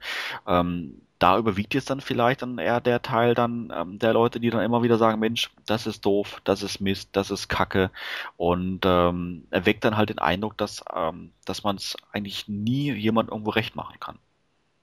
Also ich glaube ja nicht, dass es jetzt an, wie du vorhin gesagt hast, der deutschen Mentalität liegt, sondern allgemein an der, sagen wir mal, Gesellschaft heute, dass man doch einfach schneller übersättigt ist von den meisten Sachen. Äh, man an, zu Anfang ist man eben euphorisch und dann nach einiger Zeit hat man sich fast satt gesehen daran und verlangt dann wieder nach einer Steigerung. Und wenn die eben ausbleibt, dann wird man irgendwie langsam unzufrieden, würde ich jetzt mal so behaupten. Ach, übersättigt glaube ich weniger. Ich glaube, das liegt einfach mehr daran, dass so ein, so ein gewisser mh, Gewöhnungseffekt teilweise eingesetzt hat. Manche kritisieren natürlich ähm, immer noch zu lockere Gelenke, wobei ich sagen muss, ich habe Glück. Bei den über 50 Figuren, die ich habe, habe ich vielleicht fünf Stück, wo, wo Füße wirklich ähm, sehr locker sind. Und das sind auch eher Figuren, ich, ich sag mal, mein, mein Optik hat ziemliche Wackelfüße, steht aber noch einigermaßen und Handvoll andere. Also es ist wirklich ein, ein geringer Anteil. Ähm, ich, ich glaube wirklich weniger Übersättigung. Ähm, es, es liegt wahrscheinlich daran, weil eine, weil eine gewisse Gewöhnung eingesetzt hat und manche einfach ähm, ja längere Zeit jetzt schon sich mit mit der ganzen Sache auseinandersetzen und und da auch auch Dinge kritisieren. Das ist natürlich auch so eine Geschichte, wo ähm, eine Art Routine dann eintritt. Das ist eigentlich bei äh, nicht nur vielen Toylands, sondern auch in vielen Dingen des Lebens ein ganz normaler Rhythmus, dass man im Schnitt nach, sagen wir mal, zwei oder drei Jahren dann ungefähr äh, sich an das im Grunde Feuer neue gewöhnt hat und dann äh, trennt sich im Grunde die Spreu, die Spreu vom Weizen. Wenn dieses Hochgefühl der Euphorie verflogen ist, wie es dann weitergeht damit, ob das Interesse dann immer noch besteht oder ob äh, nicht nur die Euphorie abebbt, sondern damit auch das Interesse Interesse. Das ist ganz übertrieben gesagt so eine ähnliche Situation, wie wenn man frisch verliebt ist, absolute Euphorie und alles ganz toll und prima. Und dann nach einer Weile ähm, hat man sich da hat man sich damit eingewöhnt und man kennt die Person auch schon genauer und sowas und man kommt allmählich irgendwo in diese Routine rein, ist vielleicht zusammengezogen, sieht man sieht sich den ganzen Tag und ähm, da ist dann die Frage, ob dieses erste Verliebtsein dann halt äh, irgendwo in so eine in diese tiefe Zuneigung äh, übergeht oder eher in so eine Art Ernüchterung, weil man dann natürlich auch äh, mangels Euphorie auch die, äh, sagen wir mal, Schattenseiten eher erkennt und dann eher abwägt, okay, da ist das Gute, da ist und da ist das nicht so Gute, was ist für mich jetzt relevant? Und ich denke, so ähnlich ist es auch bei den Toys, wo vorher, wie du schon gesagt hast, überspitzt gesagt, die alles gut finden, dann äh, über gewisse Produktionsmängel oder andere offenkundige Probleme hinweggesehen haben, weil sie einfach froh waren, die Toys zu haben. Das ist jetzt nicht mehr so. Jetzt sind sie diese Toys gewohnt. Jetzt sind sie es auch nicht mehr wie 2009 gewohnt, dass da äh, äh, fast nur Vintage-Figuren rauskommen, sondern es wird jetzt halt auch etwas bunter gemischt. Und das ist jetzt eine ganz andere Situation für die Leute. Ja. Also ich würde jetzt sagen, dass äh, die erwähnte Routine und Gewohnheit, die liegen eigentlich meiner Meinung nach eng beisammen mit meiner erwähnten Übersättigung von heute. Weil man sagt, man spricht doch immer gerne heutzutage von der Konsumgesellschaft und ich, ich glaube schon, dass es eben daran liegt, dass man heutzutage schneller an sich schneller an etwas gewöhnt als damals noch. Oder zumindest als wir halt als noch Kinder waren, da war es ja so, dass man dass wir uns lange Zeit mit einer Sache beschäftigen konnten und wenn neue Sachen dazu kamen, haben wir uns immer weiter gefreut. Heute ist es eben so, dass man äh, schon nach kürzerer Zeit fast äh, sich langweilt, oder nicht langweilt, aber eben, dass eben diese Routine auftaucht. Gut, aber, aber Übersättigung heißt ja eigentlich, ich übertreibe das jetzt etwas, ähm, boah, ich kann den Scheiß nicht mehr sehen, ey. Ähm, und also da ist es bei mir eher so, wie Riley das eben gesagt hat. Bei, bei mir ist dann einfach so diese, diese anfängliche Euphorie tatsächlich dieser, dieser Zuneigung gewichen, dass ich einfach ähm, sehe, okay, da habe ich jetzt die, die Vintage-Charaktere stehen, ähm, da habe ich jetzt neue Figuren dabei, die das für mich reicher machen. Ich habe jetzt Figuren ähm, wie Bo, Icarius, Optik, die damals ähm, ja, im Vergleich gegen die, gegen die ähm, Vintage-Figuren einfach nur abstinken konnten. Und ich, ich sehe die heute und die sind für mich voll integriert. Die sind ein absoluter, stimmiger Teil von diesem Masters of the Universe Universum. Und, und für mich ist es einfach keine Übersättigung, dass ich keinen Bock mehr auf den Kack hab, sondern es ist einfach so ein, so, so, so ein Zufriedenheitsgefühl zu sagen, hey, wir, wir haben da heute was, das damals so, so unterschiedlich ausgesehen hat. Und, und heute ist das eine Einheit geworden. Und das mag natürlich jetzt für, für jemanden, der sagt, ich mag wirklich nur die, die Vintage-Charaktere und war der Alex, der, der, der, miese, fiese, alles Gutfinder. Ähm, auf, auf die Art und Weise mag das natürlich stimmen. Jemand, der sich für, für eine einzelne Sparte entscheidet, wird mit Sicherheit jemanden, der, der mehreren Aspekten oder allen Aspekten was abgewinnen kann dem wird er natürlich irgendwie, keine Ahnung, misstrauisch gegenübertreten und, und wird sagen, wow, das kann ich ja gar nicht haben, wenn einer da alles mag. Bei, bei mir muss das strikt getrennt sein und es, es gibt nur die, die, ähm, die einen Figuren, die, die was taugen. Ähm, ich glaube, das, das ist einfach so eine Sache, ähm, da sollte man in manchen Fällen einfach ein bisschen lockerer damit umgehen, dass andere auch eine, eine andere Sicht auf die Sache haben so, so weniger verbissen und einfach ein bisschen locker gemacht. Einfach sagen, okay, der sieht's halt anders als ich. Und wenn einer dann kommt und sagt, boah, die Figur ist scheiße, und ein anderer fragt dann, warum siehst du es so? Ist es mir persönlich dann immer lieber, wenn, wenn einer dann sagt, ah ja, das liegt da und daran, als ähm, ja, das ist halt so und ich habe recht. Glaubt, daher kommen dann, dann manchmal so diese total fruchtlosen, Anpampereien, die aber dann im Forum natürlich auch so ein bisschen Salz in der Suppe sind. Ähm, auch wenn es manchmal natürlich schon ein bisschen netter laufen könnte. Es ist aber natürlich auch umgekehrt ein gewisses Problem, wenn jemand jetzt ähm, mit den Sachen allgemein sehr zufrieden ist und äh, hat deswegen relativ gr wenig Grund zur Klage, vielleicht auch weil er äh, eigentlich immer Glück hat und Figuren ohne Produktionsfehler bekommt, beziehungsweise vielleicht irgendwelche Fehler oder Mängel äh, nicht weiter bemerkt oder sie nicht stören, dass er dann schnell äh, dieses ähm, Markenzeichen alles gut Gutfinder kriegen kann, weil es auf andere dann wirkt, als äh, würde er die Sachen gar nicht näher reflektieren. Sagen wir mal beispielsweise ähm, das Thema Optik wo ein Teil der Produktionsmenge halt diese Wackelarme auch gekriegt hat, die wirklich dann einfach runter runterwippen. Die, ich habe auch so einen abbekommen. Äh, ich habe das dann in einem Fall erlebt gehabt, jetzt nicht auf Play Eternia, sondern ich erinnere mich auf Human Org, dass äh, jemand sich auch über diese Arme beklagt hatte und jemand, jemand anderes hat, hat dann irgendwo ihm, vor, ihm vorgeworfen, dass er äh, sich aber auch an jeder Kleinigkeit stört und Optik ist doch so eine tolle Figur. Äh, dem konnte man wiederum dann eigentlich vorwerfen, dass er alle, dass er alles gut findet, weil er offensichtliche Produktionsmängel einfach äh, ad acta gelegt hat und als äh, unwichtigen Firlefanz abgetan hat. Wahrscheinlich, weil er auch selber nicht in der Situation war. Das sorgt dann natürlich auch für Zündstoff.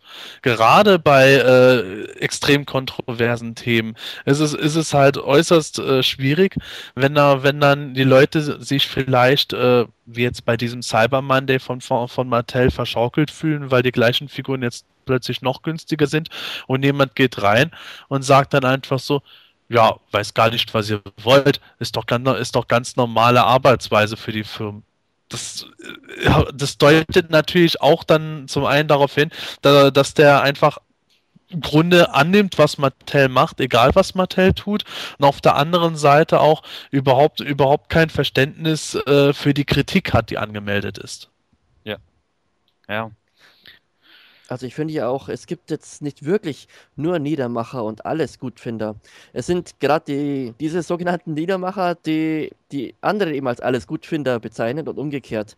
Ich meine, ähm, Alex zum Beispiel, du versuchst halt auch immer in allen Sachen das Gute zu finden, aber eben nicht in, in allem. Richtig. Du hast, du es gibt eben das, Ausnahmen.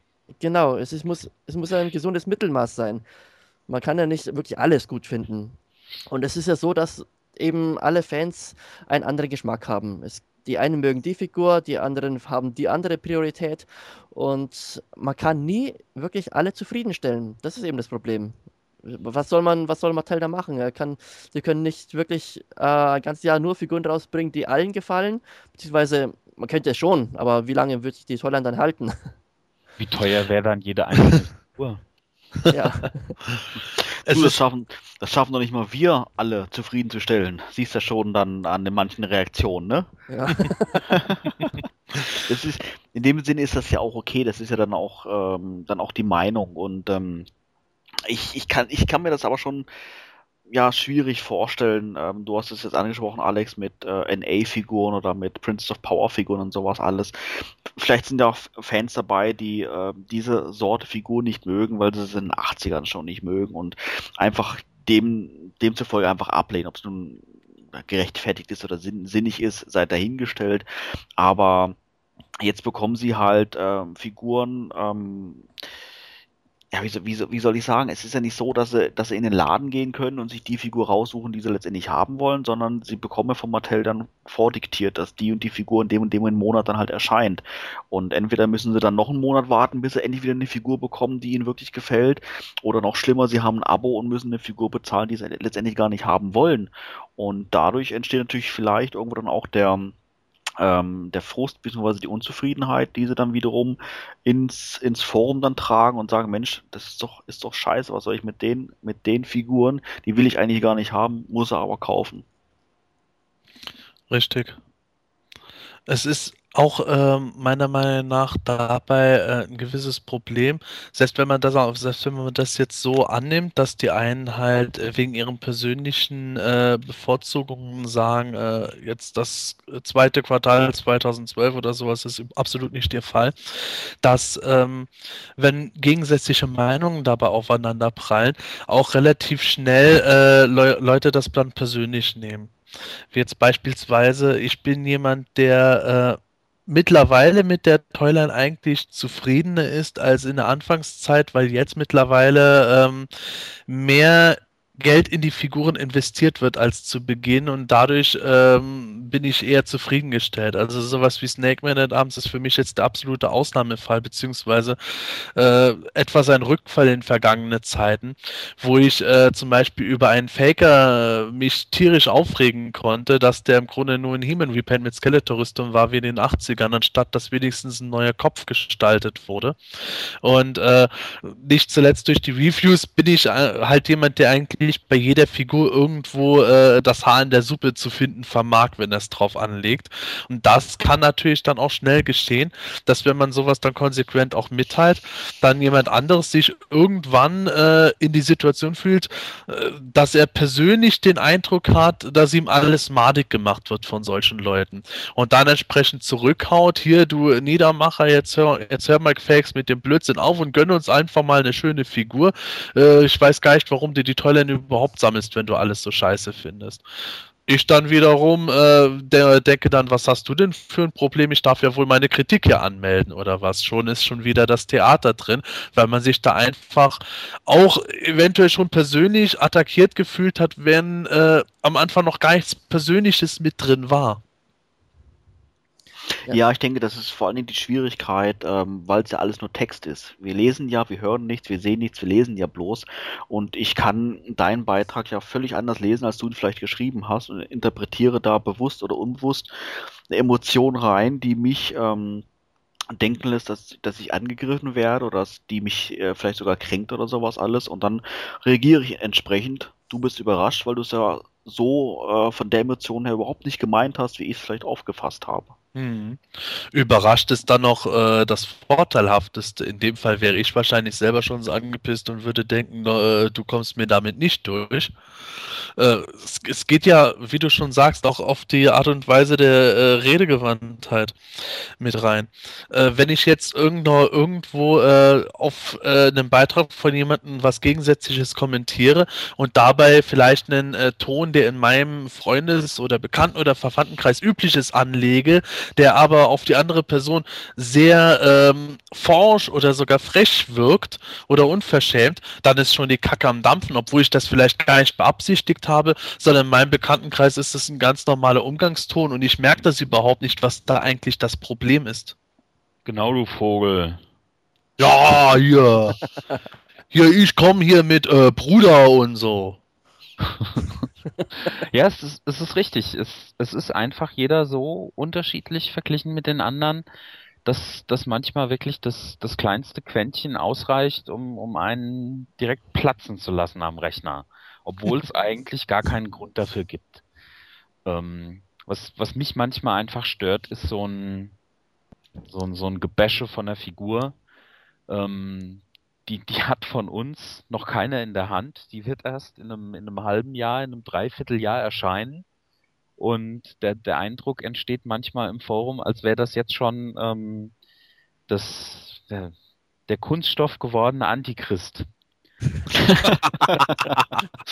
ähm, hm. das das finde ich einfach schade, wenn, wenn total blindwütig manchmal draufgehauen wird und am Ende also ich, würde dann auch mal gerne erleben, dass wenn die Figur dann tatsächlich erschienen ist und, und jemand, der am Anfang gebasht hat, diese Figur dann, dann hinterher selbst bekommen hat, ausgepackt hat, in, in der Hand gehalten hat, sich das Teil angeguckt hat und dann einfach mal in einem anderen Tonfall einfach, einfach ruhig dann einfach sagt, okay, ähm, ich fand die damals, als ich die ersten Bilder gesehen habe, totale Grütze.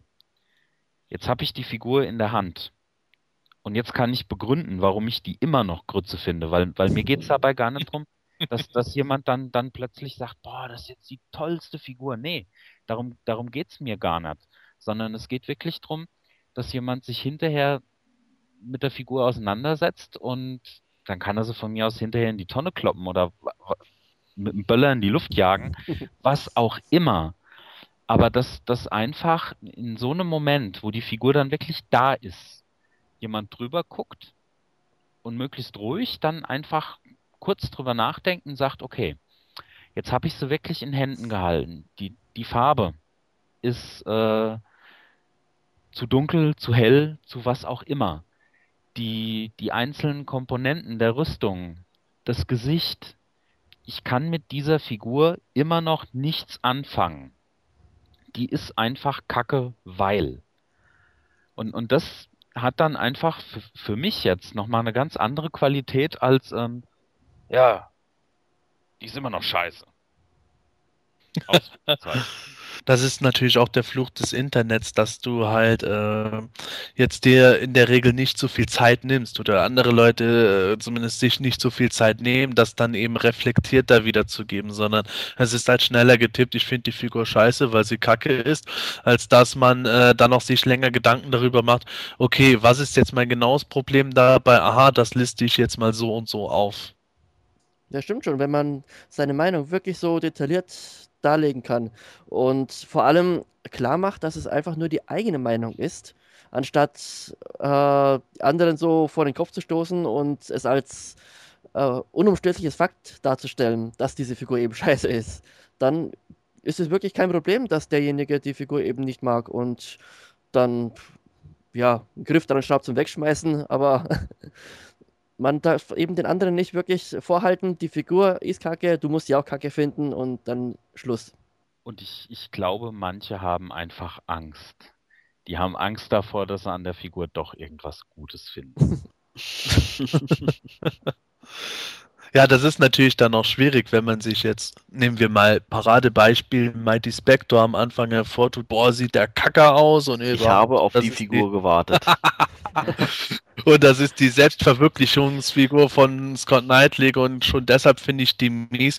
Wenn jemand sowas sagt, und am Ende kriegt er das Ding halt äh, abo-bedingt nach Hause und, und denkt sich dann, hm, eigentlich ist das ja ganz cool, das Zubehör. Und äh, wenn ich jetzt wenigstens den Kopf austausche mit einem von meinen Doppelköpfen, dann ist das Fisch ja doch gar nicht so übel. Dann äh, ist da natürlich auch die Gefahr, das Gesicht gegenüber den anderen Leuten zu verlieren, wenn man dann ins Forum geht und auf einmal sagt, boah, also ich bin jetzt doch beeindruckt und jetzt finde ich die ganz toll.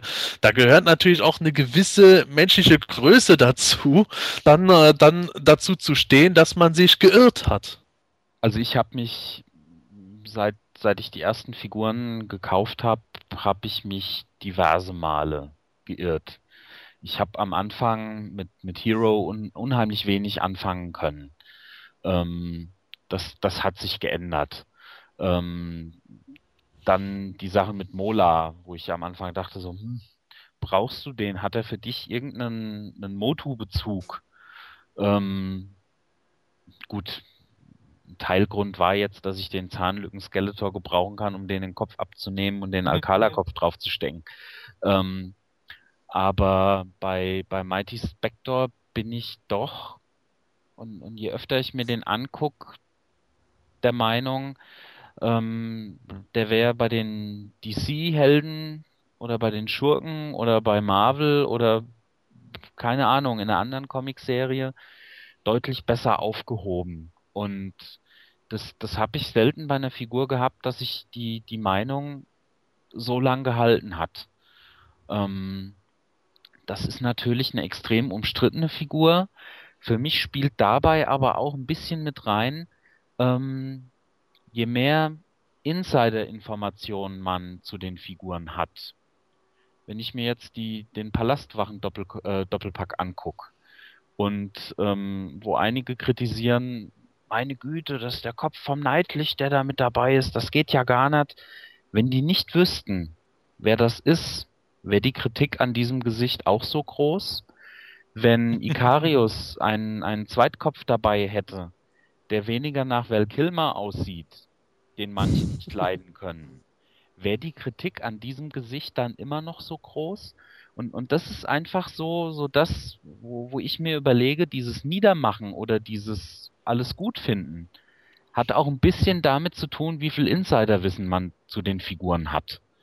Wenn man diese Informationen hat zu, zu Neidlich, der im, im Juli ja extrem angepisst reagiert hat, wo sich das alles so, so hochgeschaukelt hat seit der Messe in, in San Diego, ähm, dass ja auch manche entsprechend ähm, übel genommen haben. Ähm, blendet man das jetzt einfach mal aus und überlegt sich, ähm, okay, ich weiß nicht, dass das Scott Knightlichs Gesicht sein soll. Ich weiß nicht, dass Mighty Spector ähm, die Figur ist, die damals nicht gewonnen hat, was ja auch irgendeinen bestimmten Grund gehabt haben muss. Ähm, dann würde manche Kritik weniger deutlich ausfallen. Da bin ich fest von überzeugt. Und auf der anderen Seite natürlich, wenn man zu wenig Informationen hat, reagiert man natürlich dann als alles Gutfinder sehr naiv. Ähm, da, da, fehlen natürlich gewisse Hintergrundinformationen, ähm, die Mattel und gewisse Praktiken und gewisse Leute und ihre Ego-Trips anbelangt. Und dann kann man natürlich sagen, ach, so schlimm ist es ja gar nicht, weil man hat es ja nicht erlebt. Also ich denke, das spielt auch mit rein, wie viel Informationen hat man über diese Figuren? Wie viele Hintergrundinformationen kriegt man über das Internet, was das Ganze ja sehr, sehr einfach macht? Ähm, man braucht ja nur irgendwo im, im Matti-Forum in anderen Foren rumklicken und, und wird ja wirklich bombardiert mit persönlichen Aussagen von Leuten, die, die in der Firma in der Bütt sind. Und ich glaube, das entscheidet auch so ein bisschen über die Art der Kritik, wie viel man drüber weiß. Ja, da ist durchaus was Wahres dran. Wenn ich jetzt beispielsweise an äh, den Fall Shadow Weaver denke, wo ich, äh, wo ich schon erfahren hatte, Shadow Weaver war nicht ursprünglich als Abo-Figur äh, geplant gewesen und ähm, sollte ursprünglich auch noch einen äh, als äh, Kiste verwandelten Imp beiliegen haben, der aus Kostengründen gestrichen wurde. Dann wurmt mich das natürlich jetzt, dass die als Abo-Figur, äh, als Abo-Exclusive rauskommt ja. und kein Imp dabei hat. Oder dass, äh, dass bei Bassoff ursprünglich noch ein zweiter Kopf vorhanden sein sollte. Wenn ich die Figur dann ansehe und gerade wenn ich ein Review darüber schreibe, muss ich das im Grunde ausblenden, sondern erstmal äh, noch schauen, äh, reicht die Figur jetzt so im Grunde und das andere wäre dann noch ein toller Superbonus gewesen, aber es geht auch ohne. Oder äh, wurde da jetzt wirklich meiner Meinung nach aus Kostengründen zu viel weggestrichen, wodurch die Figur jetzt enorm was verloren hat. Und genauso wie mit diesen Scott Knightley Sachen. Das mit dem äh, Royal Guard Kopf, da stimme ich dir zu. Da ist wirklich ein großer, ein großes Problem dabei, einfach nicht äh, wie der Kopf aussieht, sondern äh, wie der Kopf zustande gekommen ist, beziehungsweise was der Kopf eigentlich bedeutet. Bei Mighty Spectre wiederum kann man eher noch argumentieren, wie du selber auch gesagt hast, äh, selbst wenn man das mit Scott Knightley etc. weglässt, dann ist irgendwo das Problem, dass die Figur nicht unbedingt nach Moto aussieht, sondern eher nach halt eben nach einem äh, Marvel-Superhelden oder DC ja. DC-Superhelden. Ja. Äh, das ist dann wieder eine andere Argumentationsbasis. Das stimmt. Ich war sogar in der Lage, dass ich damals sagen konnte, nicht zu wissen, dass eben der, die eine Palastwache den Kopf von Scott Knightley hat. Das habe ich erst erfahren. Und hinterher dachte ich mir auch, naja, und was soll's? ich, ich sag ja immer noch, der, der sieht aus wie Stuart Granger, das ist Old Surehand aus Untergeiern. Guckt, guckt euch den mal genau an im Vergleich. Ja, ich muss sagen, also mich stört das jetzt mit Scott Knight jetzt nicht, nicht sonderlich, muss ich jetzt, muss ich jetzt zugeben.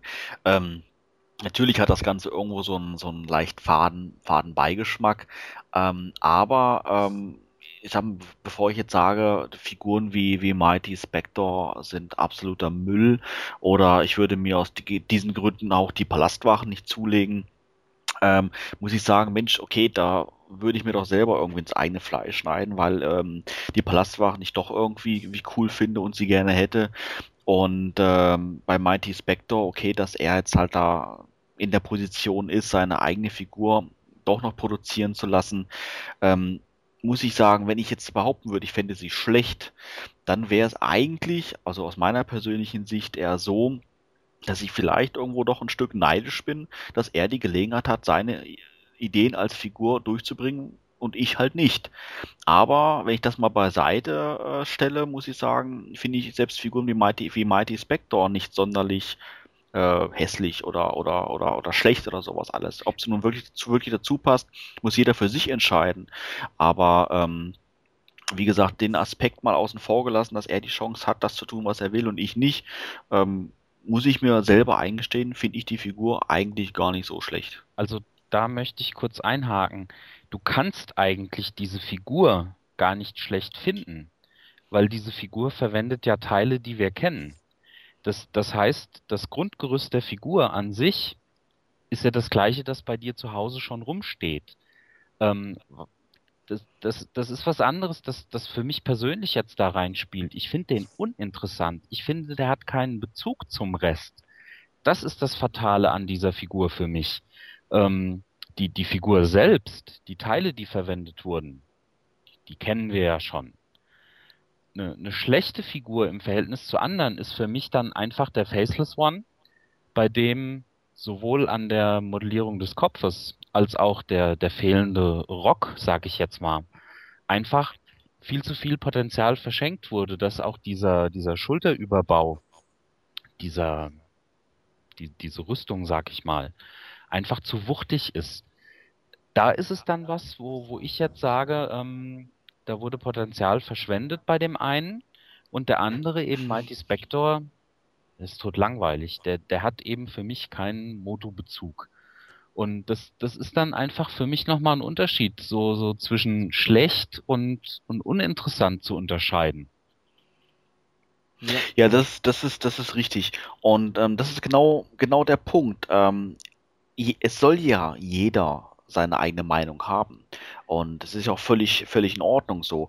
Nur, äh, man muss halt ein bisschen irgendwo so vielleicht so ein bisschen ein Feingefühl entwickeln, einfach zu erkennen, ähm, kann ich dich jetzt von meiner Meinung überzeugen äh, oder kann ich dich nicht von meiner Meinung überzeugen und ähm, dann einfach am Punkt X das, das, das, das Thema dann auch sein zu lassen und dann so abzuschließen mit, der, mit dem Fazit, okay, ich finde Mighty Spector nicht schlecht, du findest sie völlig uninteressant, ist doch völlig in Ordnung.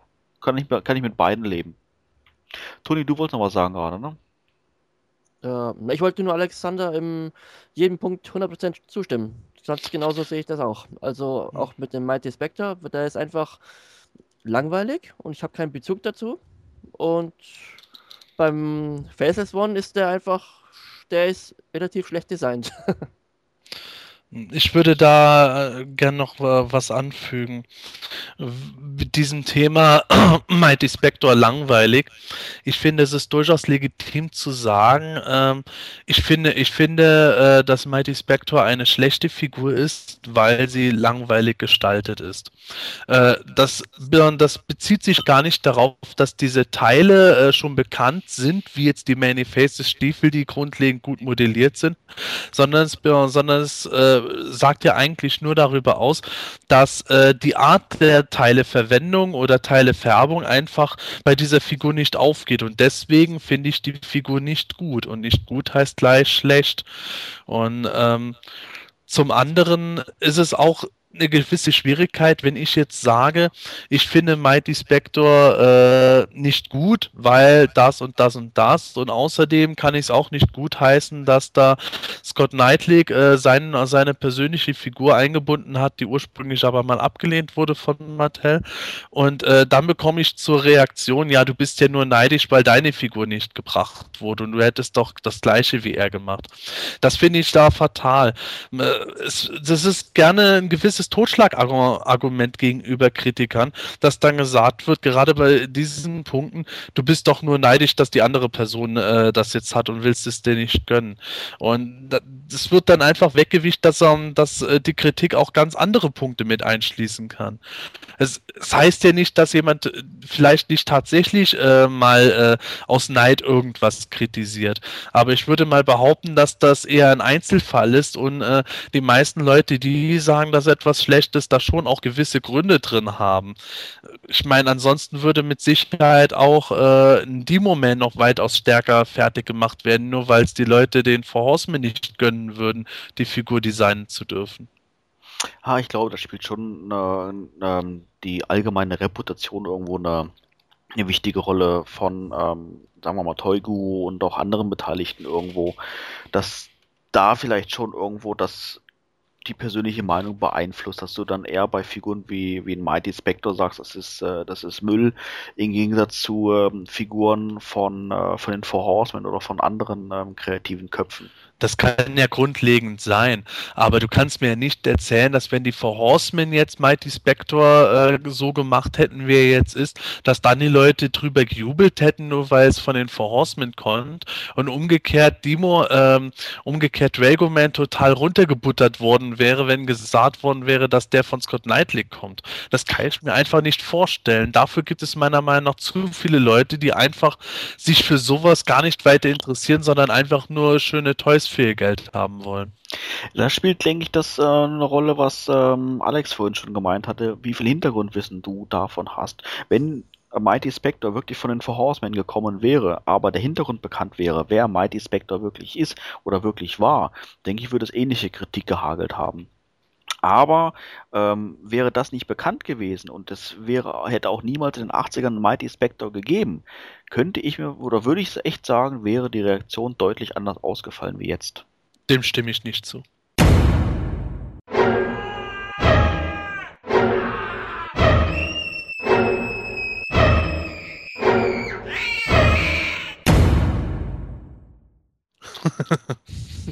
Doch, bin ich, bin ich mir eigentlich, bin ich mir eigentlich ziemlich sicher, weil du eigentlich dieses Argument wirklich oft hörst. Ähm, äh, ja, du hast es gesagt mit Neid und sowas alles. Ähm, vielleicht ist da ein oder andere Neid da oder ist keiner da, ich weiß es nicht, aber ähm, ich denke, die Reaktion wäre wirklich anders gewesen. weniger negativ. Das, das denke ich auch. Also die, die Kritik wäre, wenn, wenn Mighty Spectre von den Four Horsemen designt worden wäre, er, erfunden worden wäre, ähm, wäre die Kritik vielleicht da gewesen, aber weniger stark, weil ich glaube, der, der Toy-Guru polarisiert es schlicht und ergreifend und das, das ist jedes Mal so, wenn du als, als Rampensau für irgendwas einstehen musst, du bist der Erste, der von, von Leuten, die irgendwo unzufrieden sind, auf die Fresse kriegst. Dem muss ich zustimmen. Also das, das streite ich absolut nicht ab dass äh, durch, durch den Namen äh, von Scott Knightley, der damit äh, persönlich eingebunden ist, das Ganze auch noch ähm, zusätzliche Brisanz erhalten hat und sich das äh, stärker hochgeschaukelt hat, als wenn der Name der Four Horsemen dabei gestanden hätte. Ich denke aber ähm, halt eben, dass trotzdem die Kritik grundsätzlich an der Figur selbst die gleiche geblieben wäre, weil ich mittlerweile auch äh, genau genauso oft, wenn nicht sogar öfter auch lese, dass ähm, Leute, die auch über die Hintergründe Bescheid wissen, einfach sagen, Mighty Spectre gefällt ihnen so oder so nicht, weil einfach die Figur eben nicht zum Motto passt oder dies oder das oder jenes. Ich glaube, das wäre gleich geblieben. Es wäre, denke ich, nur etwas verhaltener geäußert worden, dass die Leute dann gesagt hätten, wie, ja, schön, dass die Forstmen das gemacht haben, aber irgendwie taugt es mir nicht so ganz, anstatt dass äh, sie gesagt hätten, boah, und auch noch der Nightclick, so ein Dreck da überhaupt. Es wäre weniger also, Schadenfreude in der Kritik dann drin gewesen. Man, man hätte sich wahrscheinlich weniger reingesteigert. Durchaus möglich, ja. Also ich wollte jetzt mit meinem Statement nicht sagen, dass es keinerlei Kritik gegeben hätte. Kritik sicherlich, meine Kritik gibt es an jeder Figur. Jeder findet irgendwas schlecht oder irgendwas gut. Aber ähm, ja, wie Alex auch gerade sagte, es wäre halt anders, anders ausgefallen irgendwo und ähm, vielleicht ähm, wäre die, die Meinung von den einen oder anderen nicht, äh, nicht vorbelastet gewesen durch die Tatsache, dass er halt weiß, dass es halt äh, von Toy Guru war, von einem Charakter, der abgelehnt wurde in den 80ern und jetzt halt wiederkommt. Und das muss einen guten Grund gehabt haben, schon damals. genau, und das ist, das ist wiederum dann warum es diese Diskussion, äh, warum diese Diskussion da entsteht. Und wenn dieses alles, da komme ich wieder auf mein, meine Aussage von vorhin zurück, alles nicht existieren würde, es gab kein Mighty Spectre in den 80er Jahren, dann wäre dieser Teil ähm, der ähm, Kritik, der darauf beruht, nicht entstanden. Sondern dann hätten die Leute wirklich gesagt, also lila ist ja mal völlig grottig, das passt überhaupt nicht dazu. Dann wäre das soweit in Ordnung gewesen. Aber diese ganze, ganze oder die Vielzahl Meinungen, die halt darauf beruhen, dass es halt, wie gesagt, auf eine Ablehnung, eine abgelehnte Figur ist und Toygur und Co. und Co. Das wäre meiner Meinung nach nicht so entstanden, wie es jetzt ist. Ja, denke ich auch. Also die Grundstimmung wäre zwar immer noch die gleiche, aber sie wäre eben nicht verstärkt durch dieses Hinter Hintergrundwissen. Ja, das durchaus. Ich denke, es ist nur einfach wichtig zu sagen, dass man nicht äh, Kritiken äh, in dem Zusammenhang immer äh, damit totschlagen könnte, dass die Leute einfach neidisch sind da habe ich einfach äh, häufig den Eindruck, dass wenn auf andere Argumentationsschiene nicht mehr äh, es weitergeht, dass dann einfach diese Neidkulisse äh, rausgepackt wird. Jetzt nicht nur Thema Mighty Spectre, sondern auch andere Toy-Themen oder auch meinetwegen sagen wir mal Kritik an irgendwelchen Fanarts oder Customs. Ich meine, jeder von uns hat schon mal was gelesen, dass jemand irgendwas kritisiert hat und dann äh, hat er von einem anderen zur Antwort bekommen, mach's doch erstmal selber besser, du bist doch nur neidisch, dass du es nicht kannst das ist halt immer eine ähm, meiner Meinung nach sehr fatale Sache. Ich muss ja. kein Spitzenkoch sein, um in einem Restaurant zu sagen, das Schnitzel schmeckt nicht. Richtig. Ich denke, das, das ist hochgradig subjektiv. Ähm, finde ich eine Sache gut, finde ich eine Sache schlecht? Wie gehe ich damit um? Ich, ich denke, viele ja teilweise auch fast schon aggressive Diskussionen im Forum würden einfacher, leichter ablaufen, wenn man, ja, ich glaube, ein bisschen mehr argumentieren würde und, und weniger so dieses, dieses Basta gut oder schlecht finden durchführen würde. Ja, leider sind wir schon wieder am Ende dieser Folge vom Himanischen Quartett angekommen und äh, wir hoffen natürlich, dass es dir auch diesmal wieder gefallen hat. Und wenn du magst, kannst du uns ja dein Feedback im Forum von Planetitonia mitteilen oder auch unseren Podcast direkt in iTunes kommentieren und bewerten. Speziell letzteres ist ganz einfach. Wenn du über einen Account bei iTunes verfügst, rufe dort einfach unseren Podcast auf und vergebe uns mit der dort angedruckten Sternchenleiste die Anzahl Sterne, die wir deiner Meinung nach verdient haben.